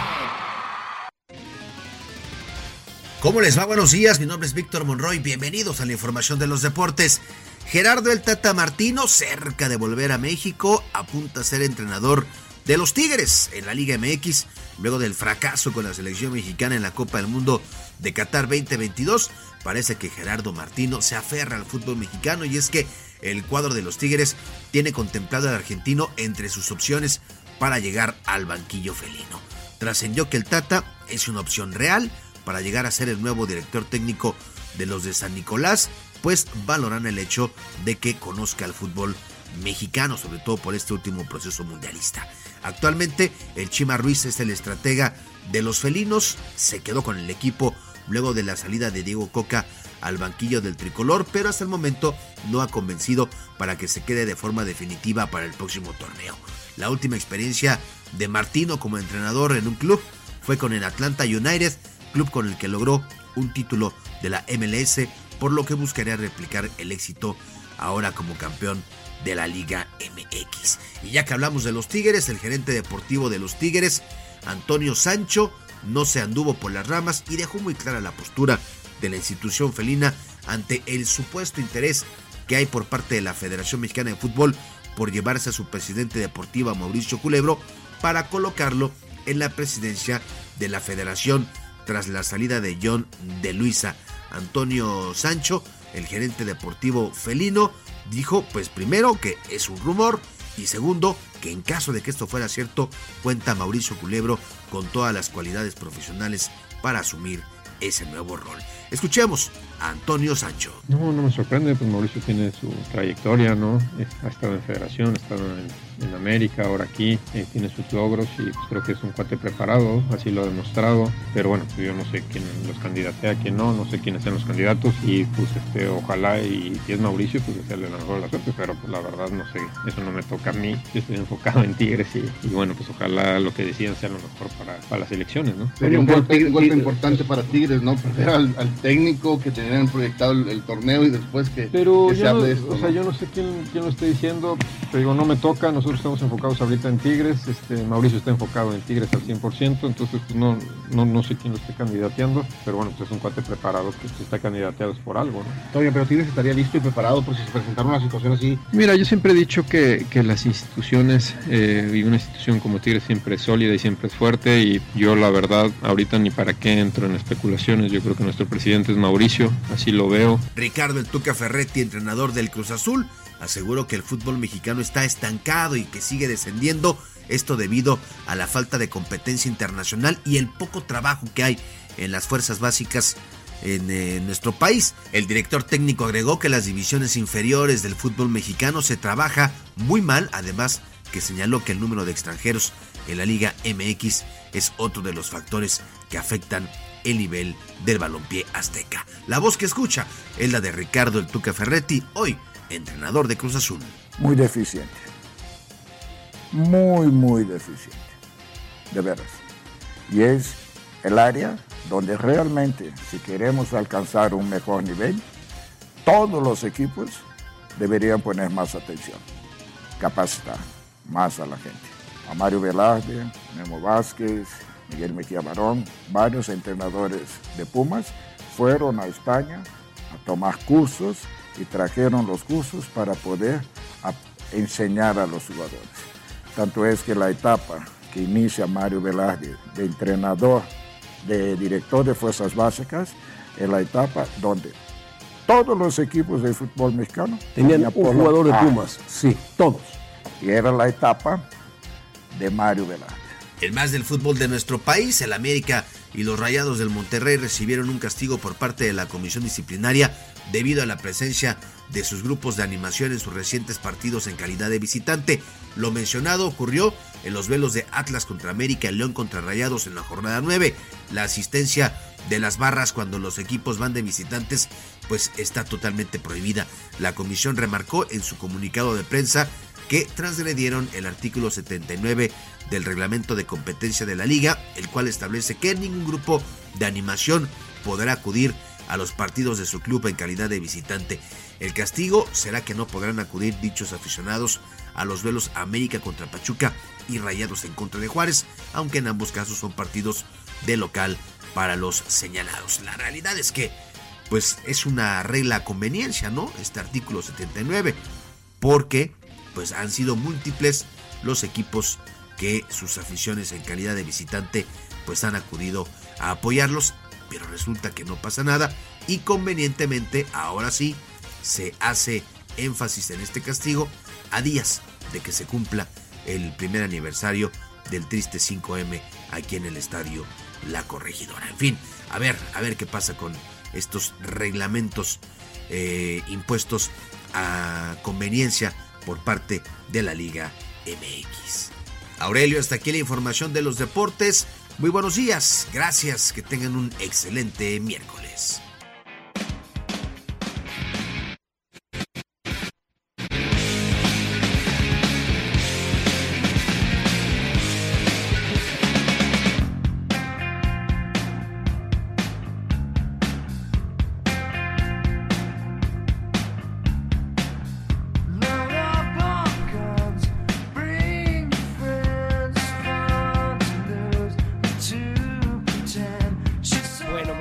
Gracias, gracias, eh, mi querido, mi querido Víctor Morroy, quien más sabe de los deportes aquí en Radar News, en esta primera emisión, las 7 de la mañana con 36 minutos. ¿Qué tal Nirvana, no? Y que, por cierto, un día como hoy, pero de 1994, se ofreció, ofreció pues su último concierto, su último concierto allá en Múnich, en Alemania. Y bueno, al día siguiente en Roma, Kurt Cobain sería ingresado a un hospital y poco más eh, después de un mes se, bueno, pues se suicidaría. Generalmente se, se tiende a pensar en lo que era justamente la propuesta del MTV Unplugged en Nirvana, como en el último concierto que la banda ofreció. Sin embargo, pues le debo referir el grupo de Kurt Cobain.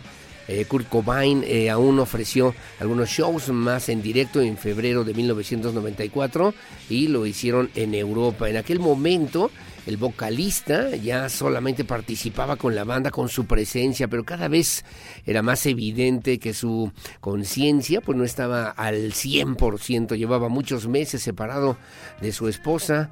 Eh, Courtney Love y bueno pues los rumores sobre los problemas en la relación sentimental eran continuos además de su mal mal estado de salud que se había deteriorado los médicos le habían diagnosticado bronquitis y faringitis y le habían recomendado descanso absoluto, pero él se negó y siguió viajando. El músico estaba enfermo, pero era conocida, eh, pues eh, sobre todo lo que pues representaba él para la agrupación, para Nirvana, Kurt Cobain, y bueno, pues que nunca diría que no para las actuaciones, sobre todo en directo, ante el público, por muy mal que estuviera de salud o en situaciones complicadas, después del estallido también de la repercusión de sus enfermedades, bueno, pues eh, lamentablemente como usted ya conoce ese desenlace que fue fatal. Bueno, el último concierto de Nirvana fue el 1 de marzo de 1994 en la ciudad alemana de Múnich. Fue en un recinto en el que en el que pues eh, justamente Kurt Cobain eh, habían pues logrado ingresar a cerca de 3000 personas. Dicen algunos que no era el más adecuado, el recinto más adecuado para el concierto por su acústica, pero según lo recuerdan también, el show comenzó con total normalidad. Hoy, a propósito de esta gran organización y agrupación musical que también generó propuestas musicales muy importantes, trascendentales, sobre todo en la historia del rock a nivel internacional y que el día de hoy pues recordamos a propósito de este día 1 de marzo en lo que fue el accidentado y difícil, dicen los que saben, último concierto de Nirvana allá en Europa. 7 de la mañana con 38 minutos, como siempre, gracias por el favor de su compañía para darle la bienvenida a mi querida Olivia Lara y lo mejor de los espectáculos. Adelante, por favor, buenos días.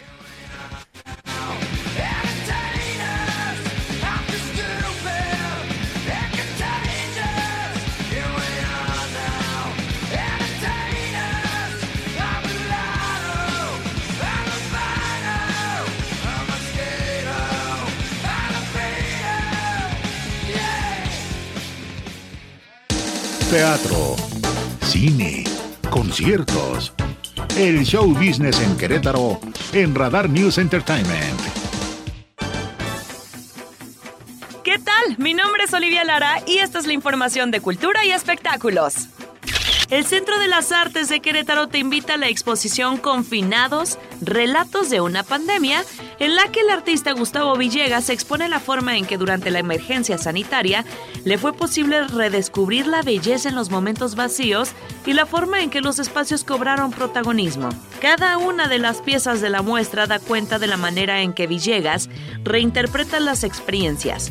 Un astronauta flotando para representar la gravedad cero del confinamiento, el abrazo que significaron las plantas del interior, una jaula como representación de la forma en que se trastoca el deseo de estar en casa al convertirse en un mandato, entre otras cosas. Ese art está ubicado en la calle Arteaga, número 89, Centro Histórico, y la exposición podrá visitarse en horario de 8.30 a 19.30 horas. En más información, algunos dicen que lo más importante de una historia es el final. Por eso, Un desamor reversible es una obra que comienza precisamente por el final y obviamente termina con el principio.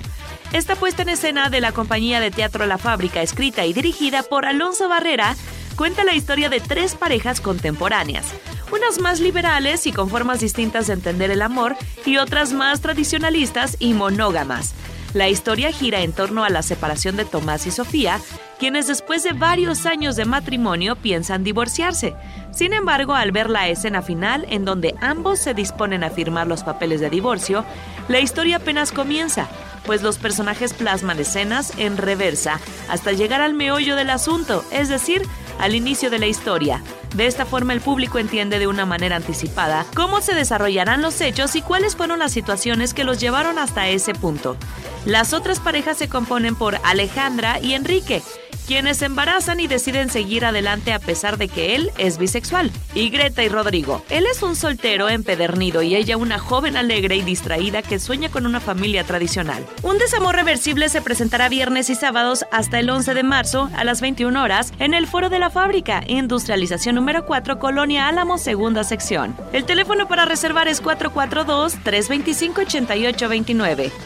Y por último, la coronación de Carlos III ha sido la excusa perfecta para organizar una serie de festejos que rivalizarán con el jubileo de platino de su difunta madre Isabel II y que por supuesto incluirán un concierto por todo lo alto. El gran espectáculo musical tendrá lugar en el castillo de Windsor el próximo 7 de mayo, un día después de que el monarca asuma formalmente el trono y desde el Palacio de Buckingham siguen trabajando contra el reloj para encontrar unas actuaciones a la altura de la ocasión. Por el momento, tanto Harry Styles como Elton John y las Spice Girls han rechazado la invitación. El antiguo componente de One Direction está ocupado con otros compromisos profesionales y tampoco le resulta posible reunir a los miembros de la banda que le acompaña habitualmente, porque les ha dado unas merecidas vacaciones. Según el tabloide de The Sun, Elton era la opción favorita del nuevo rey, pero estará en Europa como parte de su gira Farewell Yellow Brick Road. Justo el viernes anterior tiene previsto ofrecer un concierto en Alemania, así que le resulta imposible desplazarse al Reino Unido. Otra de las opciones que se habían barajeado inicialmente era tratar de reunir a una de las bandas más icónicas del pop británico, las Spice Girls. Sin embargo, los fans se quedarán con las ganas de volver a verlas juntas, porque las cinco integrantes, Mel B, Melanie C, Victoria Beckham, Jerry Horner y Emma Bunton están demasiado ocupadas con sus actividades individuales como para ensayar durante el poco tiempo que queda. Para Grupo Radar, Olivia Lara. La opinión Radar News. Bueno, muchísimas gracias. Son las 7 de la mañana con 46 minutos, 7.46. Gracias por seguir con nosotros aquí en Radar News en esta primera emisión. Y bueno, hablar de un tema que además me parece importante y que tiene que ver, mi querida Betty Marmolejo, ¿cómo estás? Buenos días. Que tiene que ver con los derechos humanos y que tiene que ver también, obviamente, con eh, pues esto, este acceso a las nuevas tecnologías que son parte justamente de lo que hoy tenemos que hablar. Betty Marmolejo, ¿cómo estás? Buenos días. Bien, muy contenta, Aurelio, de estar aquí nuevamente contigo. Y Sí, claro. De por allá, eh, la zona del centro sur. María Cruz Eh, se llama. Ella trabaja en un banco que está por ahí en el centro sur. Ay, qué bueno, bueno, pues enhorabuena, felicidades y gracias también por vernos y gracias por escucharnos y gracias también por, eh, por- además por eh, quedarse con el tema, ¿no? Que eso es lo importante justamente de estas conversaciones, en esta colaboración. Mi querida Betty Marmolejo, tenemos que hablar de derechos humanos y el acceso a las nuevas tecnologías. Así es, es un derecho fundamental que se encuentra reconocido obviamente en, en la Organización de las Naciones Unidas y en diferentes eh, documentos internacionales. En nuestra Constitución Federal se encuentra reconocido desde el 2013 Sí. y en el artículo 6 de la, de la Constitución y pues esto implica una serie de responsabilidades tanto para autoridades como para la ciudadanía Sí. eh, pues el poder ejercer estos derechos a los que todos eh, debemos eh, implementar en igualdad de circunstancias porque pues van de la mano al ejercicio de otros como es la educación como es el derecho a la información, el derecho a la libertad de expresión, el derecho a la seguridad y el acceso a la justicia, claro, claro. el derecho a la privacidad o la intimidad Sí, y, y la, sí, la protección de datos personales, así como a la participación democrática. que se dice fácil, pero que muchas veces los ciudadanos, las y los ciudadanos, mi querida Betty Marmolejo, no sabemos o no los conocemos o nos falta un poquito más de compenetrarnos justamente sobre estos contenidos que son importantes para todos, mi querida doctora. Muchas gracias, Aurelio. Sí, mm, de hecho, tengo la oportunidad y estoy muy contenta. El próximo sábado viajo a la ciudad de Nueva York. Sí, lo sé. Eh, fui eh, seleccionada para participar a través de la Organización Cívica Femenina Nacional ANSIFEM en, en la Organización de las Naciones Unidas en la asamblea más importante que existe para las mujeres en torno a este día conmemorativo que es el 8 de marzo. Y el tema central es la tecnología y el acceso a Internet para la igualdad. Para la igualdad y sobre todo pensar, y yo insisto en el tema de los derechos humanos, para pensar en lo que obviamente significan pues estos nuevos horizontes, estas nuevas formas de comunicación, estas nuevas formas de conocimiento que deben llegar a todos los diferentes sectores de la sociedad en un momento determinado, mi querida Betty. Así es, dentro de la Agenda 2030, que es de las Naciones Unidas, existe un plan estratégico a nivel internacional para todo lo que tiene que ver con este derecho fundamental de acceso a las tecnologías y al Internet. Y bueno, se involucran diferentes eh, temas que se tienen que atender, como te lo decía, por parte de autoridades, pero también por parte de la ciudadanía para hacerlo valer. Eh, dentro de las cuales está la participación efectiva de los gobiernos, que la tecnología sea un instrumento para el servicio público. La tecnología, un instrumento para, el, servicio, público. Por otro lado, el establecimiento de infraestructura de información y de comunicación. En esto pues está vinculado también a, a los medios de comunicación y existe una regulación a nivel nacional e internacional, eh, tanto para la prestación de servicio como para pues, eh, generar esa infraestructura que llegue a todos los rincones de nuestro país. Eh, democratizar sería esas nuevas formas también pues, de comunicación, Betty. Y descentralizar, porque eso es, ese es un punto bien importante para la igualdad.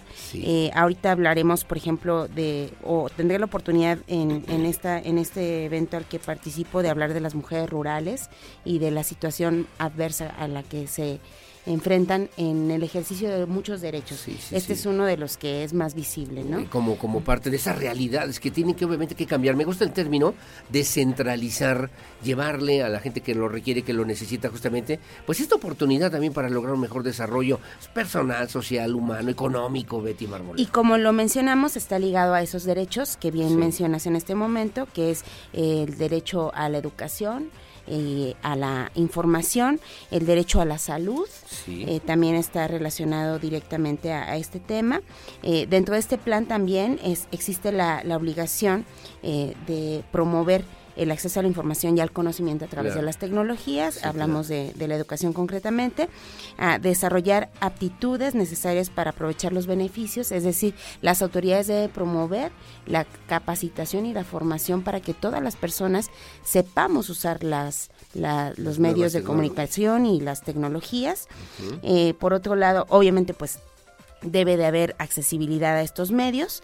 Eh, por otro lado, eh, debe de haber un entorno jurídico y reglamentario que pues nos permita transparentar, que no seamos discriminados nadie para el uso de estos medios y también eh, pues que haya una protección a nuestros datos personales porque el acceso a las tecnologías implica riesgos también y son los temas eh, que se estarán abordando en, en, diferentes instancias internacionales y pues que todas las autoridades debemos de tener en nuestras agendas también.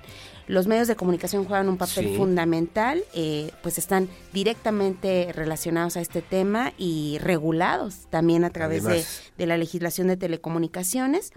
Eh, por otro lado, eh, el reto, además del de la seguridad del que hablábamos y de el promover que todas las personas podamos ser parte de la sociedad de la información, así se le conoce a nivel internacional, pues es eh, todo lo que tiene que ver con la ética en la información. La ética la ética en la información, que eh, se base en valores que estén aceptados universalmente, la información que se promueve a través de, de todas las de todas las tecnologías y también impedir que se usa el uso negativo de estas que se haga uso negativo no de estas exactamente. de estas eh, de estas tecnologías. Y mira me dejaste pensando no el tema de la ética el tema de la responsabilidad personal y social el tema obviamente de la verdad de la que obviamente se tiene que hablar en los diferentes espacios, de las diferentes maneras y a través de las nuevas tecnologías para ir construyendo. Y diría yo, y a ver, ahí me voy a aventar al rollo, tú me dirás si estoy bien o mal, mi querida Betty Marmolejo, eh, eh, generar una sociedad más democrática, más abierta, más plural, eh, más con valores y principios muy claros, muy definidos, que conozcamos y que tengamos acceso y que al mismo tiempo fortalezcamos también el tejido social. De hecho, el acceso a las tecnologías y las plataformas tecnológicas son eh, uno de los mecanismos de participación democrática más importantes a nivel mundial, sí, sí, eh, porque pues nos permiten agilizar eh, pues el que la información llegue a todos los espacios, pero también el que eh, pues tengamos un mayor nivel de exigencia quienes hacemos eh, toma de decisiones. Información y conciencia, ¿no? Conciencia pública, conciencia social y que obviamente hoy tiene que ver justamente con este tema que hoy eh, pues atiende mi querida Betty Marmolejo en este espacio informativo. ¿Cuándo es tu ponencia? ¿Cuándo es tu participación? Eh, me, voy el sábado en la, en la noche, estaré allá del 5 al 15 de, de, marzo en torno al Día Internacional de las Mujeres. Es la asamblea más importante a nivel mundial de mujeres. asisten 193 países. Por parte de cada uno de ellos existe una delegación oficial que es la que rinde el informe de lo que están haciendo los gobiernos respecto a los temas que ahí se abordan, que tienen que ver con los derechos humanos de las mujeres eh, y por otro lado existen delegaciones temporales que son de eh, representación ciudadana. Correcto. Yo formo parte de esta delegación ciudadana. por eso es que te invitan. Así es, eh, la Asociación Cívica Femenina Nacional es una organización de la sociedad civil de México que participó en la cumbre de Beijing en 1995 y que desde ese entonces tiene estatus consultivo en las Naciones Unidas como una organización que promueve la participación cívica de las mujeres. Qué orgullo, y, Eh, pues lanzaron una convocatoria en octubre, me inscribí. Qué bien, qué bueno. Y este, derivado de varias iniciativas que yo impulsaba aquí en el estado de Querétaro y que son vigentes, fui seleccionada para asistir en representación. Somos 18 mujeres de todo México que vamos... Eh, 18 mujeres mexicanas. Pues en representación de la sociedad civil y los temas que, a la sociedad le interesan. En este caso, por supuesto que haré valer la voz de las estancias infantiles, que tú sabes que yo he defendido a través del amparo aquí en el estado de Querétaro. Eh, nuestro amparo es uno de los únicos dos que existen todavía y que están, En, en, la Suprema Corte pues a discusión y pues están para dictado de sentencia.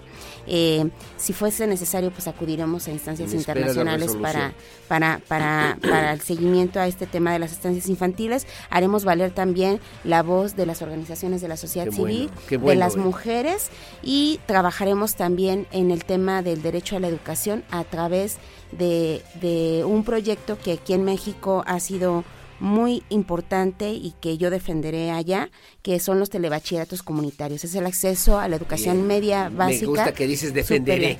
Claro que sí, porque eh, hablábamos de esta desigualdad en cuanto al tema de las tecnologías.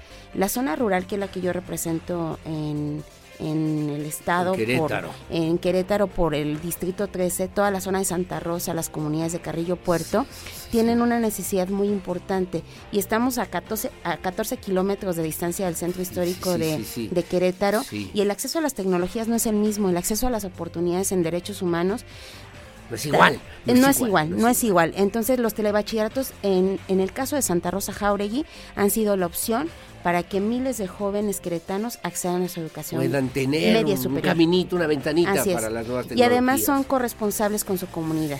Te manda saludos Rocío Alvarado, dice. Ah, muchas gracias, buenos días, un saludo también para la diputada, para ustedes, bien representada Querétaro, bien representado Querétaro y bien representadas las mujeres. El tema del acceso a los derechos económicos es bien importante saludo y felicito a las mujeres emprendedoras como Rocío, que además apoyan a la economía de todas las familias. Pues enhorabuena, Enrique, don Enrique Redondo te manda saludos. Saludos a mi querido Enrique, me lo encontré la semana pasada también. Sí, sí. Y es un amigo de muchos años allá de la colonia Reforma una Agraria. querida, una gente trabajadora, es el mejor ojalatero del mundo ahí en la colonia Reforma Agraria, por cierto, que le mando saludos. Bueno, pues mi querida Betty, pues enhorabuena. ¿Y habrá chance de que te eche un grito, te eche una llamadita el 8 de marzo? Sí, de hecho, eh, tenemos eh, eh, sesiones de 8 de la mañana a 6 de la tarde todos los días, este desde que se da el ingreso al recinto, eh, pues no podemos salir, pero hay acceso obviamente a través de las plataformas a comunicarnos porque no todo el horario estamos nosotros en, en, las mesas de trabajo. Y eh, también el día 8 de marzo específicamente habrá una transmisión especial porque es el día pues más importante en el que habrá varios anuncios importantes en las Naciones Unidas. Y que, y que obviamente tenemos que tomar en cuenta y que tenemos que revalorar y que tenemos que darle la vuelta y la perspectiva. Y me, y me gusta porque dices bien desde la perspectiva de derechos humanos. de derechos humanos y de mujeres en esta agenda que tenemos que construir todos los días, mi querida Betty Marmolejo. Así es, y bueno, pues trabajar para abatir la desigualdad. Es de, de hoy en ocho, exactamente. De hoy en 8, el 8 de marzo, y es un día conmemorativo que nos recuerda que todos somos iguales ante la ley. Pues te agradezco mucho esta colaboración aquí en Radar News en esta primera emisión. Gracias también por la contundencia a propósito del Día de la Cero Discriminación, que bueno, es parte justamente de todas estas, yo digo esencias que viene Betty Marmolejo, las abre, las, las, las escuchamos, las olemos y podemos conocer un poquito más de lo que tenemos que aprender todos los días, mi querida Betty Marmolejo. Muy agradecida con Radar y por supuesto con tu programa, Aurelio, por permitirnos poner en la agenda pública, tanto de la ciudadanía como de las autoridades, estos temas. Así es, que así sea y que te vaya muy bien. Muchas gracias. Gracias, es la diputada, abogada, doctora en Derecho, Betty Marmolejo Rojas, es diputada local por el Partido de Acción Nacional. Y bueno, aquí estamos a la orden como siempre. Muchas gracias. Que tengas buenos días. Hacemos una pausa, su opinión siempre la más importante, son las 8 de la mañana con un minuto. Regresamos. Saludos a la diputada Betty Marmolejo, importante la información que comparte para el beneficio de todas y todos los queretanos. Ojalá que también los derechos humanos sigan siendo tema importante y relevante para Querétaro. Lupita Mendoza, saludos, muy amable, gracias, que tengan buen día. Y bueno, vamos a una pausa, regresamos enseguida con más. Gracias Betty. Gracias. Buenos días. Pausa y volvemos.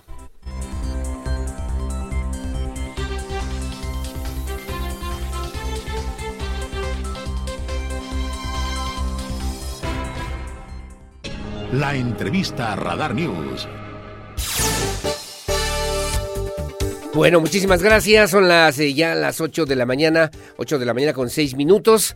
En la línea telefónica está la licenciada Alejandra Aro de la Torre, y es secretaria de Servicios Públicos Municipales aquí en Querétaro. Y bueno, hay un tema que además me parece importante, que lo puso en la mesa y que además lo está operando y lo está llevando a cabo el alcalde de Querétaro, Luis Nava Guerrero, a propósito de la rehabilitación de parques y jardines aquí en la capital del estado de Querétaro. La responsable, la que hace que ese, esa, esa visión, esa propuesta, esa necesidad de, las, de los ciudadanos y que se convierta también en una política pública del gobierno municipal es justamente la secretaria de Servicios Públicos Municipales, Alejandra Aro de la Torre, que está en la línea telefónica y que agradezco como siempre en esta mañana. ¿Cómo estás, mi querida Ale? Buenos días.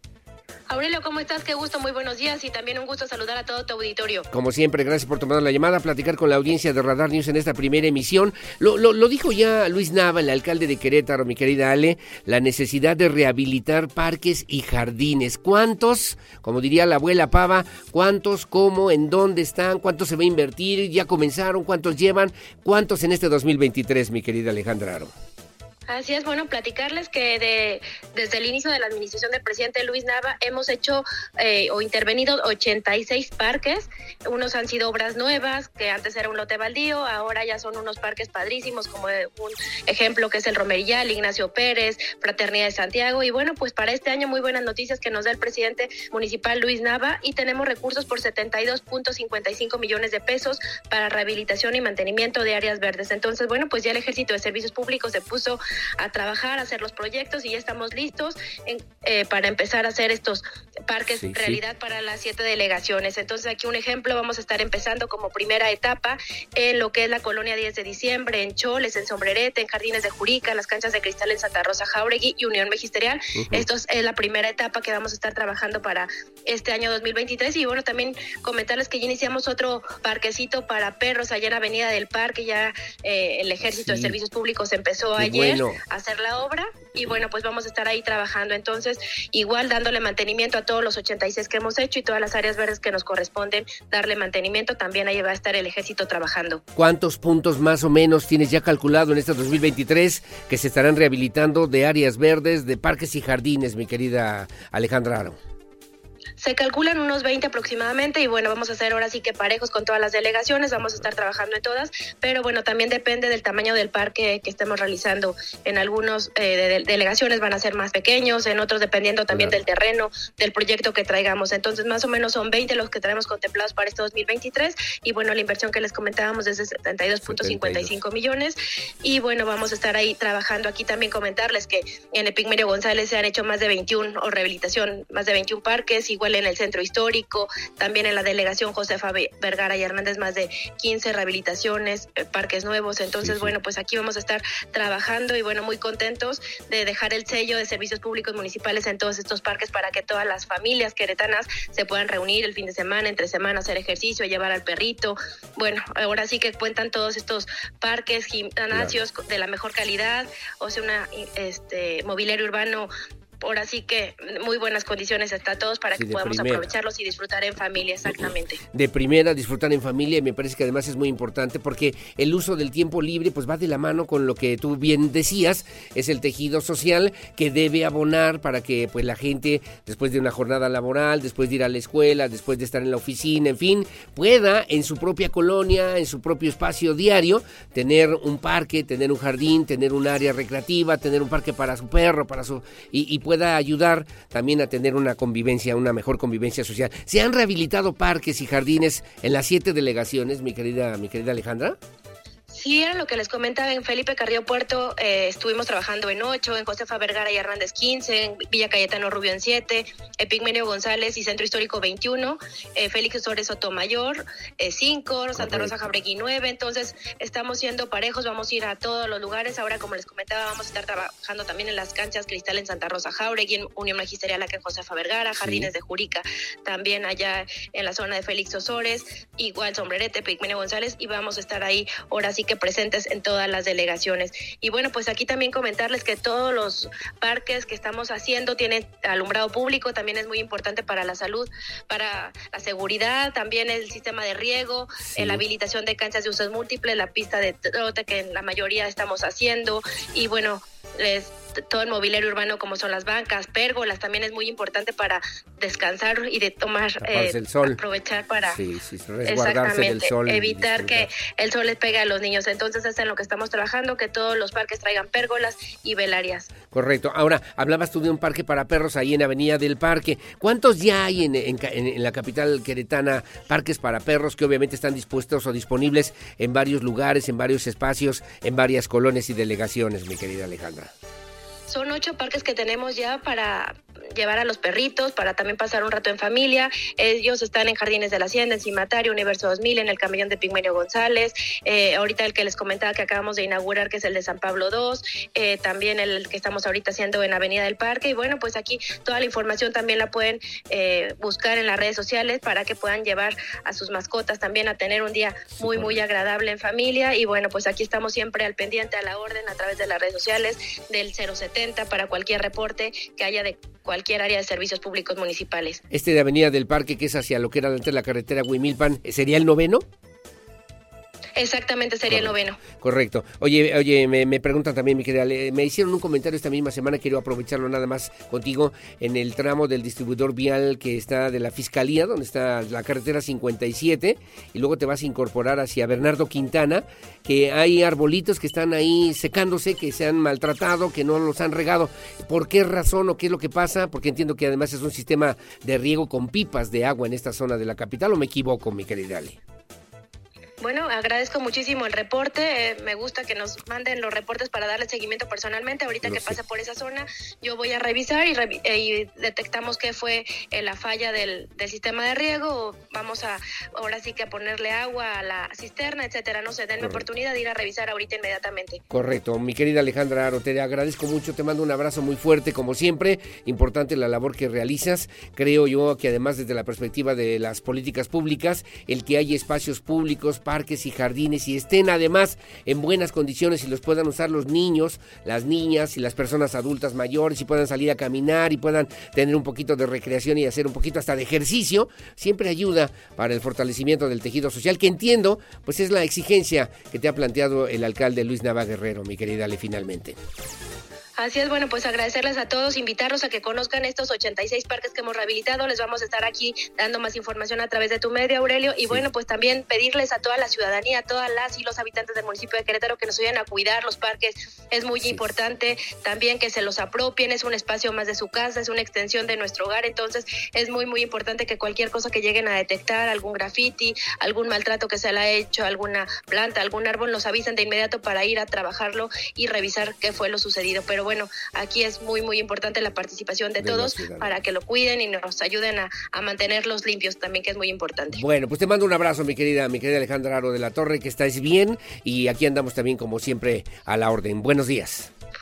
Un fuerte abrazo y quedamos pendientes con todo el auditorio. Gracias. Gracias, gracias. Es la secretaria de Servicios Públicos Municipales, Alejandra Laro de la Torre. Obviamente en un tema que además me parece importante, le decía yo, que tiene que ver con esta posibilidad de abrir espacios, escenarios. Son 86 los parques que se han rehabilitado, parques y jardines que se han rehabilitado. Y bueno, pues ahora están ya eh, la, en la posibilidad de que se puedan rehabilitar, recuperar otros 20 espacios aquí en la capital queretana, en las siete delegaciones municipales, a efecto de que este también pues podamos contar con mejores eh, posibilidades para el desarrollo, elevar la calidad de vida, tener una mejor convivencia. Y le decía yo, ¿no? Bueno, a ver, salgas a caminar aquí en el parquecito de la esquina de la colonia, que esté en buenas condiciones y que lo podamos cuidar y que esté funcionando para lo que ha sido justamente creado, diseñado, que es para mejorar la calidad de vida de los queretanos. Gracias, como siempre, son las 8 de la mañana con 15 minutos, 8.15. Seguimos con más, tenemos más información. Le comento a usted que en lo que se refiere, por cierto, y a propósito, que es un tipo de parque diferente, es un parque eólico allá en el municipio de Huimilpan. Bueno, ayer el titular de la Agencia Estatal de Energía, el ingeniero Mauricio Reyes Caracheo, que fue superintendente muchos años de la Comisión Federal de Electricidad, anunció que hace 15 días la Comisión Federal de Electricidad y el propietario del parque eólico allá en Huimilpan iniciaron ya una serie de pruebas para realizar los ajustes que sean necesarios en los temas técnicos a fin de, bueno, pues pues de que se pueda eh, pues echar a andar, que se pueda poner en funcionamiento esta importante, eh, por cierto, este parque eólico importante para Querétaro. Lleva eh, sin operar casi tres años y bueno, la intención es que además de generar energías limpias, bueno, pues se pueda echar a funcionar, se pueda poner en funcionamiento, mejor dicho, para que no me vaya yo a equivocar. Andrea Martínez tiene los detalles. Ya se encuentra en periodo de pruebas el parque eólico de Huimilpan tras haber permanecido sin operar tres años aproximadamente, informó el titular de la Agencia Estatal de Energía, Mauricio Reyes Caracheo.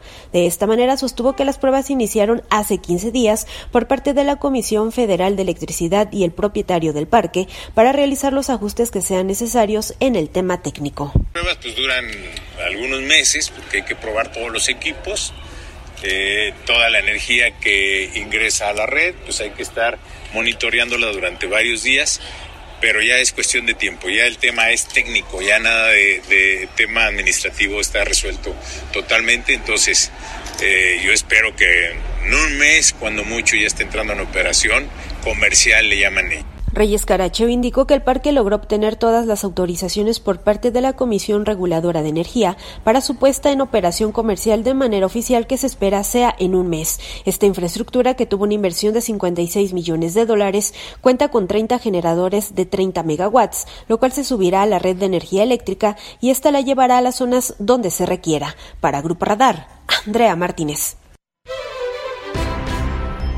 Bueno, muy amable, gracias, gracias a Andrea Martínez y obviamente pues un tema importante que ya refería eh, la agencia, el encargado, el responsable de esta agencia estatal de energía para reactivar este parque eólico. Se han tardado, pero la parte técnica, digamos, la parte eh, pues está ya revisando eh, allá en los últimos detalles y la parte administrativa está ya resuelto en esta zona del municipio de Huimilpan y bueno, pues que sirva también como una propuesta importante para la generación de energías limpias aquí en en el estado de Querétaro. Las 8 de la mañana con 18 minutos.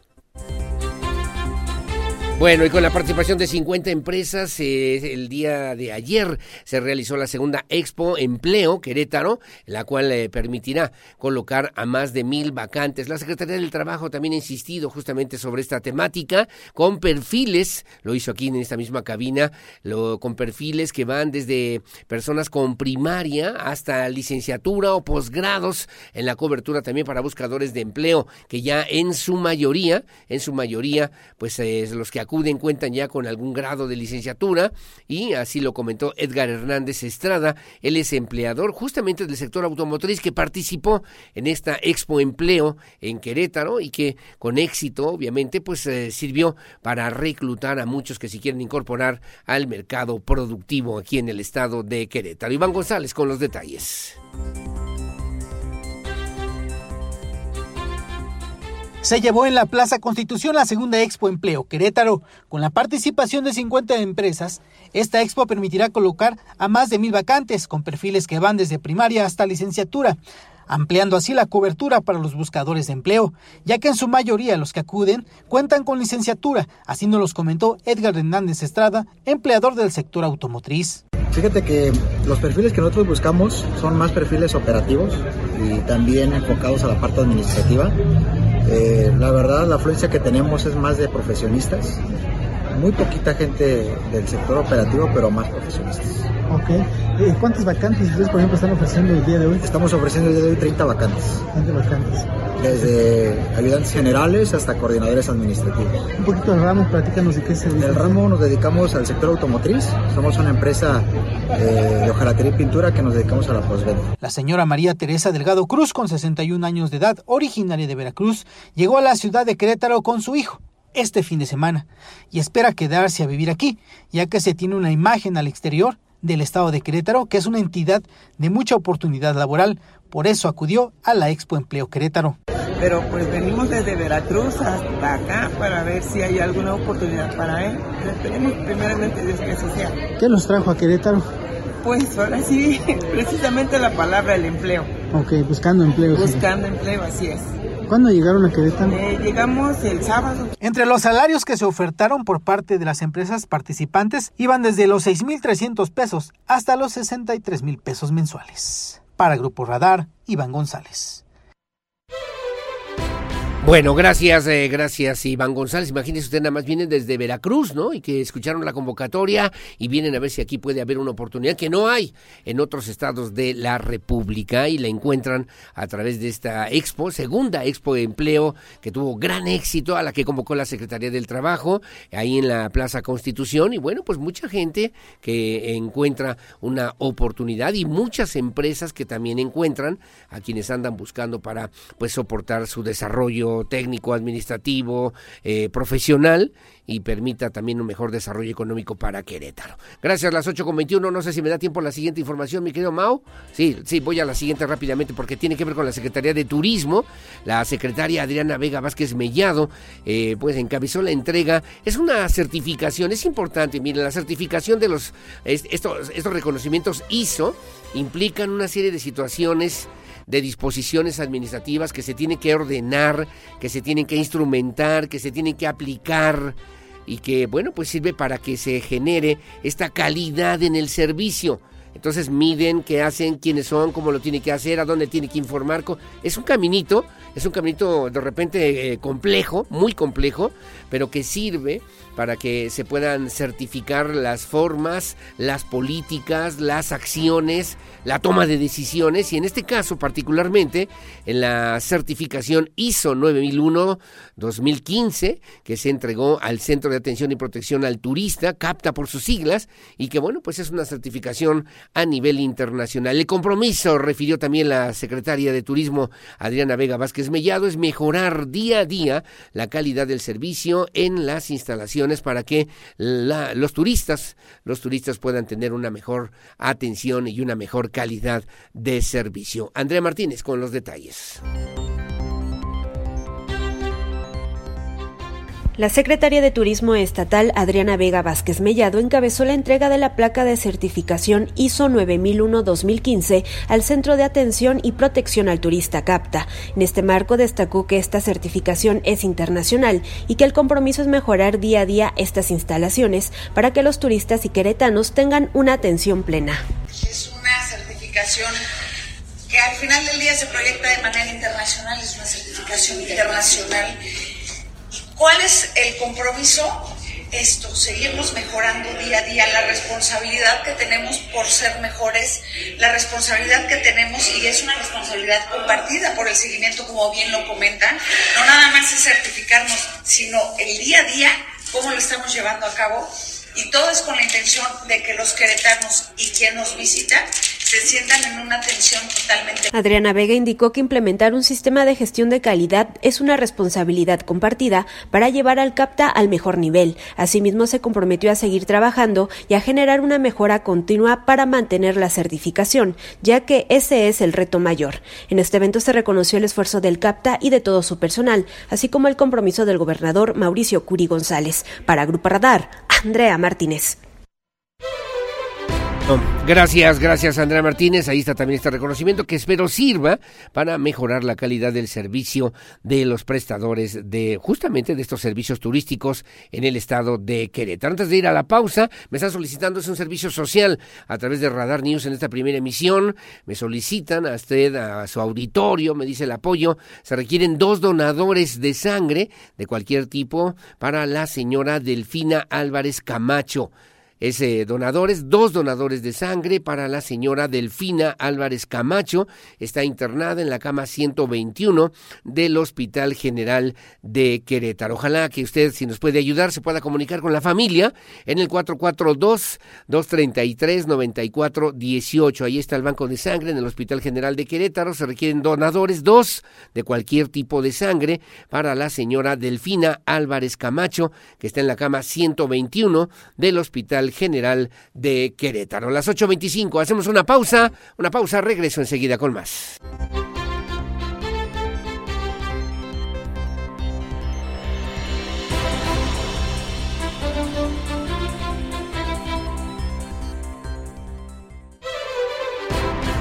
Bueno, muy amable, gracias. Las 8 de la mañana con 29 minutos, 8.29. Gracias a don Samuel Jiménez. Me dice también que la secretaria Alejandra Aro también se pueda dar una vuelta, una vuelta el fin de semana por el andador 5 de mayo. Es un verdadero cochinero, cochinero. La gente, la gente en la noche se ahí se hace del 1, se hace del 2, se hace del 3 y que ojalá pueda ir pueda ir también al mediodía, puede ir en, la media tarde para que pues se dé cuenta de esta situación. Me preguntan también, dice don Samuel Jiménez, ¿qué sabemos? Es una buena pregunta, ¿qué sabemos de la plaga de roedores que había en el jardín Cenea? ¿Ya se extinguió, ya se acabó o seguimos con esa misma problemática? Gracias a mi querido Samuel Jiménez que nos hace favor de escucharnos. Saludos. Y luego me dice Aurelio, eh, coméntele por favor a la secretaria Alejandra Aro que el riego en la zona de la colonia La Joya y los alrededores ya no se hace de manera regular. Vienen, de repente, llegan, inundan, me dice inundan para volver hasta en tres semanas y no les dan un mantenimiento eh, permanente, lo que está generando también afectación en estas zonas, en áreas verdes, en esta zona de la colonia La Joya. Falta atención, por favor. Ojalá, ojalá que nos pueda usted ayudar con la secretaria Alejandra Aro. Estamos perdiendo áreas verdes que ya estaban rehabilitándose y por falta de atención por falta de riego, por falta de cuidado, las estamos perdiendo. Paso el comentario, paso el reporte. Con mucho gusto, gracias. Se lo turnamos a la secretaria de Servicios Públicos Municipales. Buen día, feliz miércoles. Gracias, doña Gena Uribe. Igualmente a Maru. Ahí va el primer saludito del mes para todos mis amigos. Gracias, mi estimada Maru.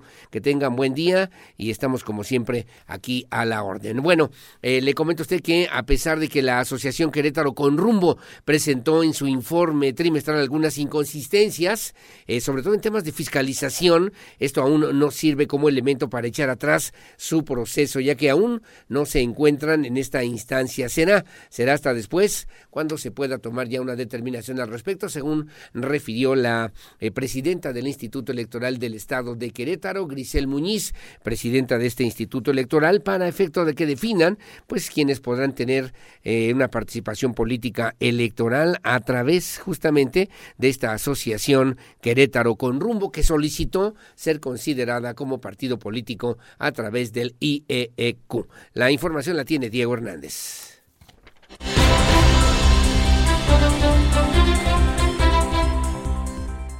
En el proceso de conformación de los partidos políticos locales, la Asociación Querétaro con Rumbo, a pesar de haber presentado inconsistencias en sus informes de fiscalización, aún no se puede tomar una medida al respecto, ya que aún no son los tiempos para estas determinaciones, informó Grisel Muñiz, presidenta del Instituto Electoral, y en caso de su repetición sí podría ser posible esta cuestión.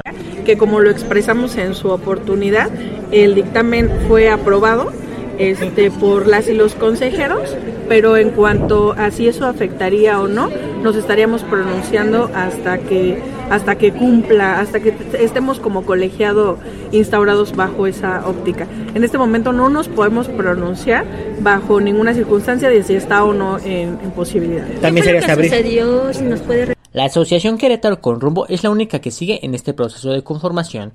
Se tiene previsto que en el mes de abril se conozca si tiene todos los requisitos para volverse un partido político o no.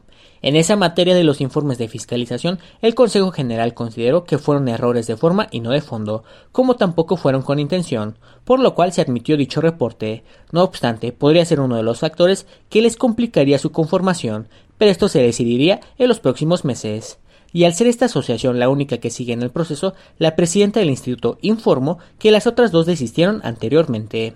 Para el Grupo Radar, Diego Hernández. Gracias, gracias Diego Hernández. Hablar ya que estamos en este tema también de temas electorales, porque de manera unánime el Consejo General del Instituto Electoral del Estado de Querétaro aprobó la aplicación de lo que le llaman la ley 3 de 3 en la entidad, es decir, que no podrán participar en ningún cargo público, candidatura de elección, de elección popular, ninguna persona que sea deudor alimenticio eh, bueno, o que haya ejercido alguna agresión en razón de género o que tenga alguna denuncia por delitos sexuales. Así lo refirió también la consejera Rosa Marta Gómez Cervantes, también del Instituto Electoral del Estado de Querétaro.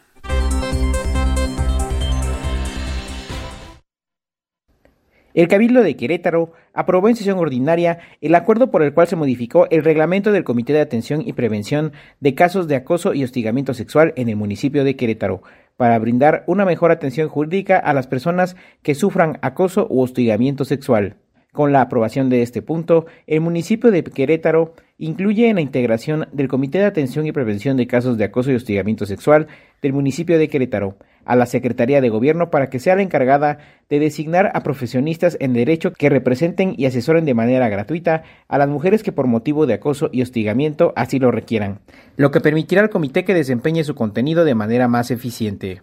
También se aprobó el acuerdo por el cual el Ayuntamiento de Querétaro manifestó su voto a favor del proyecto de ley que reforma el artículo 3 de la Constitución Política del Estado Libre y Soberano de Querétaro, por el que ahora se considera a la movilidad como un derecho humano y que al tratarse de una reforma a la Constitución del Estado debe ser aprobada por la mayoría de los ayuntamientos. La regidora de Morena, Ivonne Olascuaga, pidió ser incluida en las comisiones y las modificaciones que se realizarán en el municipio para esta actividad. Mi consideración en este punto del orden del día se trata de una armonización que se necesitaba, toda vez que el fondo de este acuerdo es velar por los derechos de la movilidad, así como la erradicación de la violencia vial. Ahora toca a los municipios, en este caso al municipio de Querétaro, que se garantice esta modificación para que realmente todas las personas tengan el derecho a la movilidad en condiciones de seguridad vial, accesibilidad y equidad. La manera de lograr esta encomienda es construyendo o reformando los reglamentos necesarios para que se garantice esta disposición. De lo contrario, sería letra muerta. Es por ello que solicito se me pueda invitar a participar en las modificaciones o creaciones de reglamentos que deriven de este acuerdo. También se presentó el informe anual de actividades y de resultados correspondientes al año 2022 de la Universidad de las Mujeres. Asimismo, se presentó el informe de resultados del Instituto para Prevenir Conductas de Riesgo del municipio de Querétaro, correspondiente al periodo del 1 de julio al 31 de diciembre del 2022. Para Grupo Radar, Alejandro Payán. Bueno, muy amable, gracias Alejandro Pañán, como siempre, 8 de la mañana con 37 minutos. Y bueno, pues también, eh, pues sin lugar a dudas, un tema importante que resulta de lo que tiene que ver con la organización y preparación de los temas electorales desde la perspectiva del Instituto Electoral del Estado de Querétaro. Y a propósito de este tema de la violencia de la ley 3 de 3, le debo decir a usted que aquí en el municipio de Querétaro, en la sesión de Cabildo, bueno, pues se habló de la obligación de propiciar el desarrollo armónico y enfocar esfuerzos en la atención a la ciudadanía. El Ayuntamiento de Querétaro aprobó en sesión ordinaria de Cabildo el acuerdo por el cual se modificó el reglamento del Comité de Atención y prevención de casos de acoso y hostigamiento sexual del municipio de Querétaro para, eh, pues la idea es brindar una mejor atención jurídica a las personas que sufran de acoso u hostigamiento sexual. La información la tiene Alejandro Payán.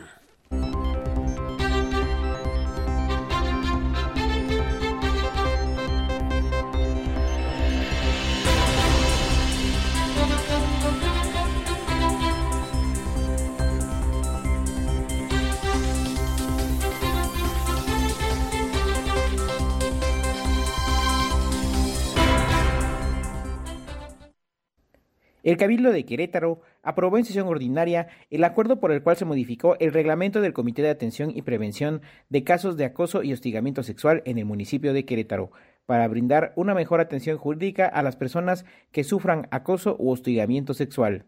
Con la aprobación de este punto, el municipio de Querétaro incluye en la integración del Comité de Atención y Prevención de Casos de Acoso y Hostigamiento Sexual del municipio de Querétaro a la Secretaría de Gobierno para que sea la encargada de designar a profesionistas en derecho que representen y asesoren de manera gratuita a las mujeres que por motivo de acoso y hostigamiento así lo requieran, lo que permitirá al comité que desempeñe su contenido de manera más eficiente. También se aprobó el acuerdo por el cual el Ayuntamiento de Querétaro manifestó su voto a favor del proyecto de ley que reforma el artículo 3 de la Constitución Política del Estado Libre y Soberano de Querétaro, por el que ahora se considera a la movilidad como un derecho humano y que al tratarse de una reforma a la Constitución del Estado debe ser aprobada por la mayoría de los ayuntamientos. La regidora de Morena, Iván Olascuaga, pidió ser incluida en las comisiones y las modificaciones que se realizarán en el municipio para esta actividad.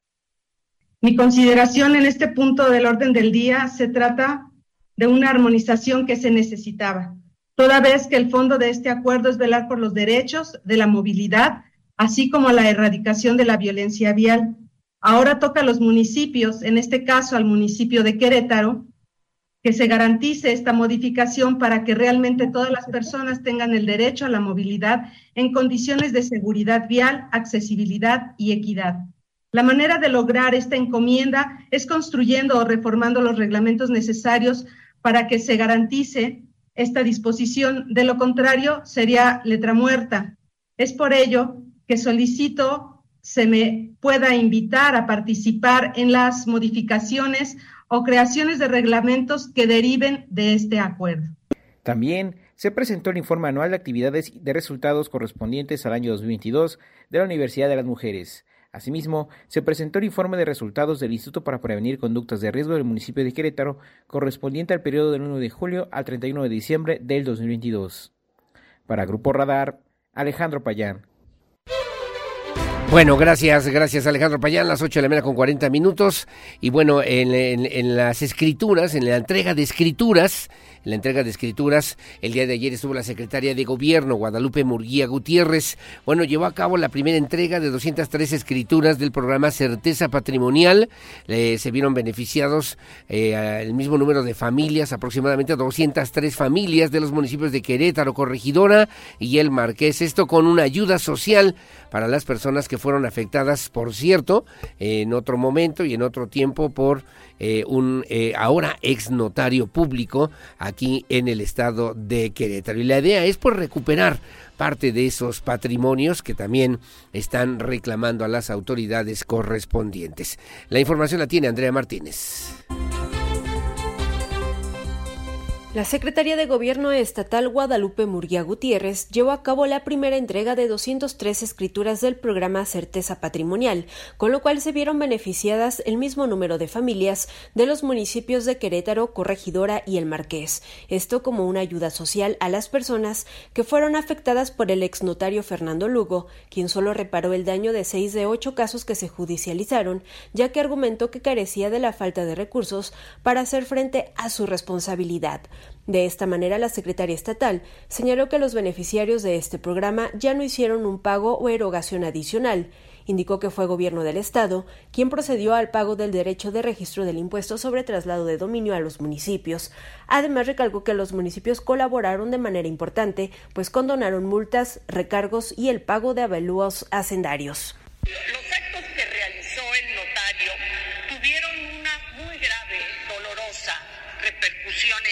sociedad queretana, toda vez que por sus omisiones afectaron gravemente la adquisición de vivienda de interés social y popular. Y hoy estamos dando cumplimiento a la palabra que en algún momento empeñamos con algunos de ustedes.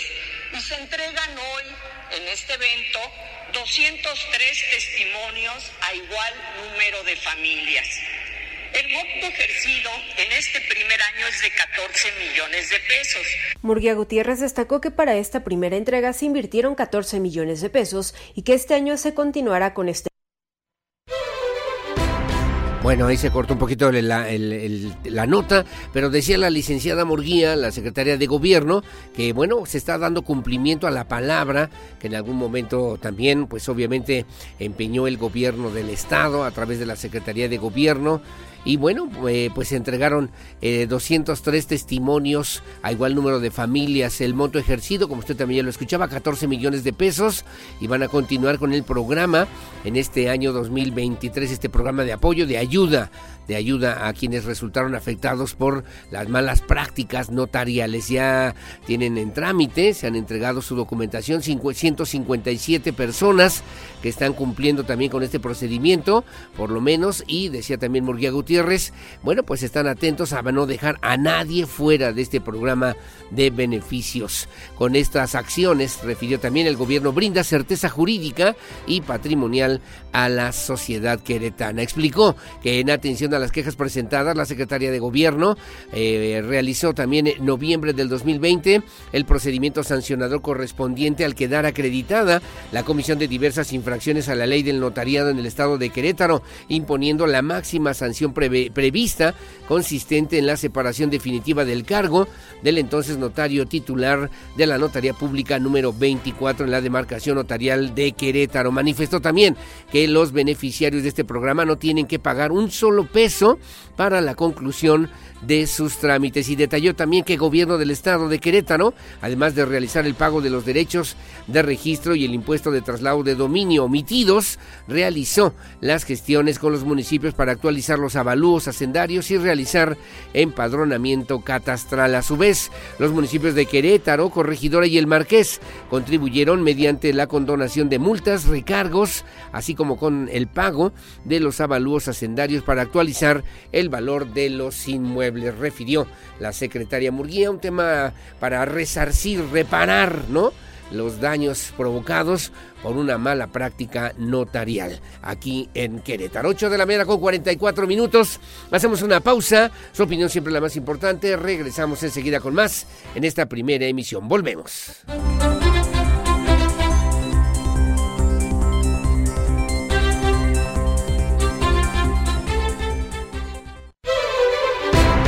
Bueno, muchísimas gracias. Las 8.51 terminaremos el día de hoy, si usted me lo permite, con una información con la que comenzamos también al principio de este espacio informativo, que refería la secretaria de Gobierno Guadalupe Murguía Gutiérrez. Bueno, dio a conocer que la fecha de apertura del estadio Corregidora para los aficionados dependerá, y hay que ponerle énfasis, ¿eh? esto tiene que quedar muy claro, dependerá del cumplimiento que han hecho los representantes, los, los directivos del equipo de Gallos Blancos en materia de seguridad y protección civil.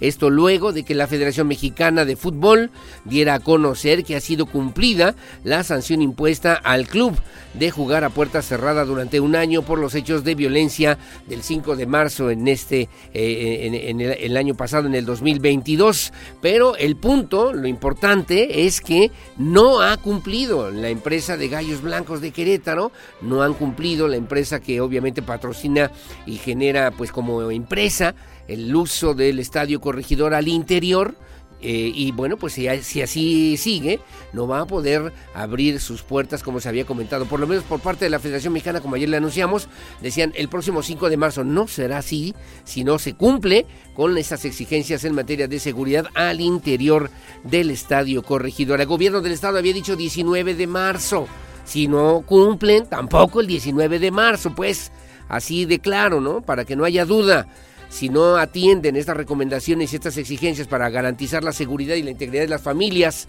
que van al estadio Corregidora, no se puede reabrir a la afición del Estadio Corregidora hasta que la directiva del equipo de Gallos Blancos cumpla con estas disposiciones importantes. La información la tiene mi compañera Andrea Martínez.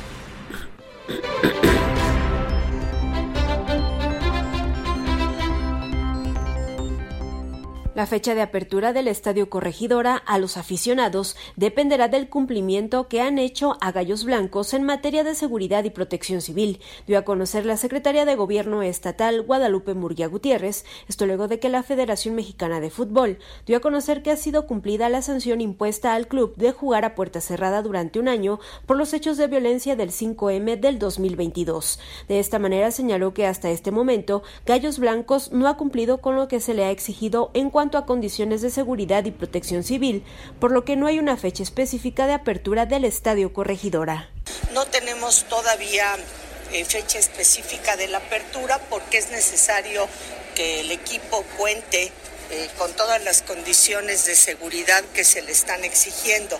Está condicionado a eso y estaríamos esperando pues el poder verificar el cumplimiento de todas estas cuestiones en materia de seguridad y de protección civil. Guadalupe Murguía agregó que están a la espera de realizar una verificación sobre el cumplimiento de todas estas cuestiones a efecto de fijar una fecha específica para que el Estadio Corregidora vuelva a abrir sus puertas al público en general. Para Grupo Radar, Andrea Martínez.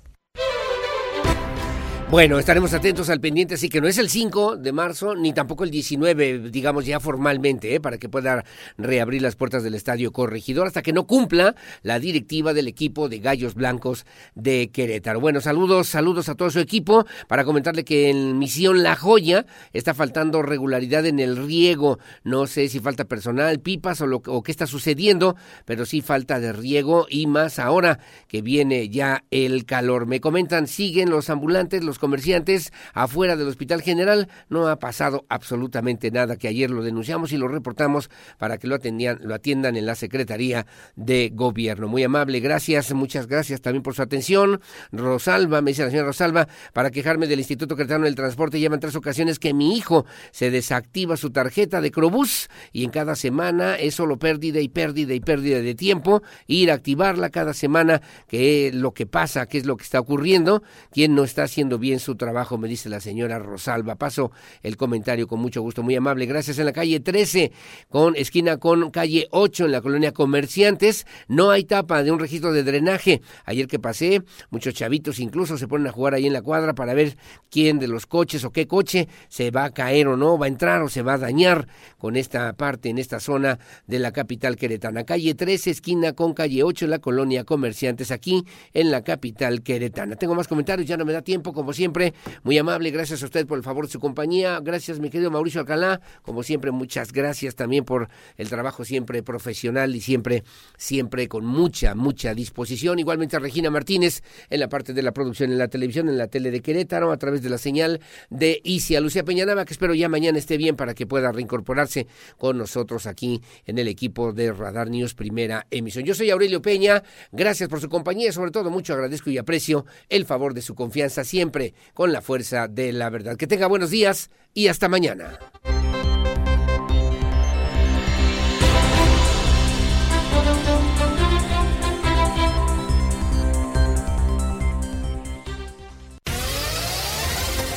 Ahora está listo para tomar buenas decisiones. Radar News con Aurelio Peña, el acontecer de Querétaro, México y el mundo. Ya lo conoce de manera veraz y oportuna. Lo esperamos en nuestra próxima emisión Radar News de Radar 107.5 FM y Canal 71, la tele de Querétaro. Radar en operación.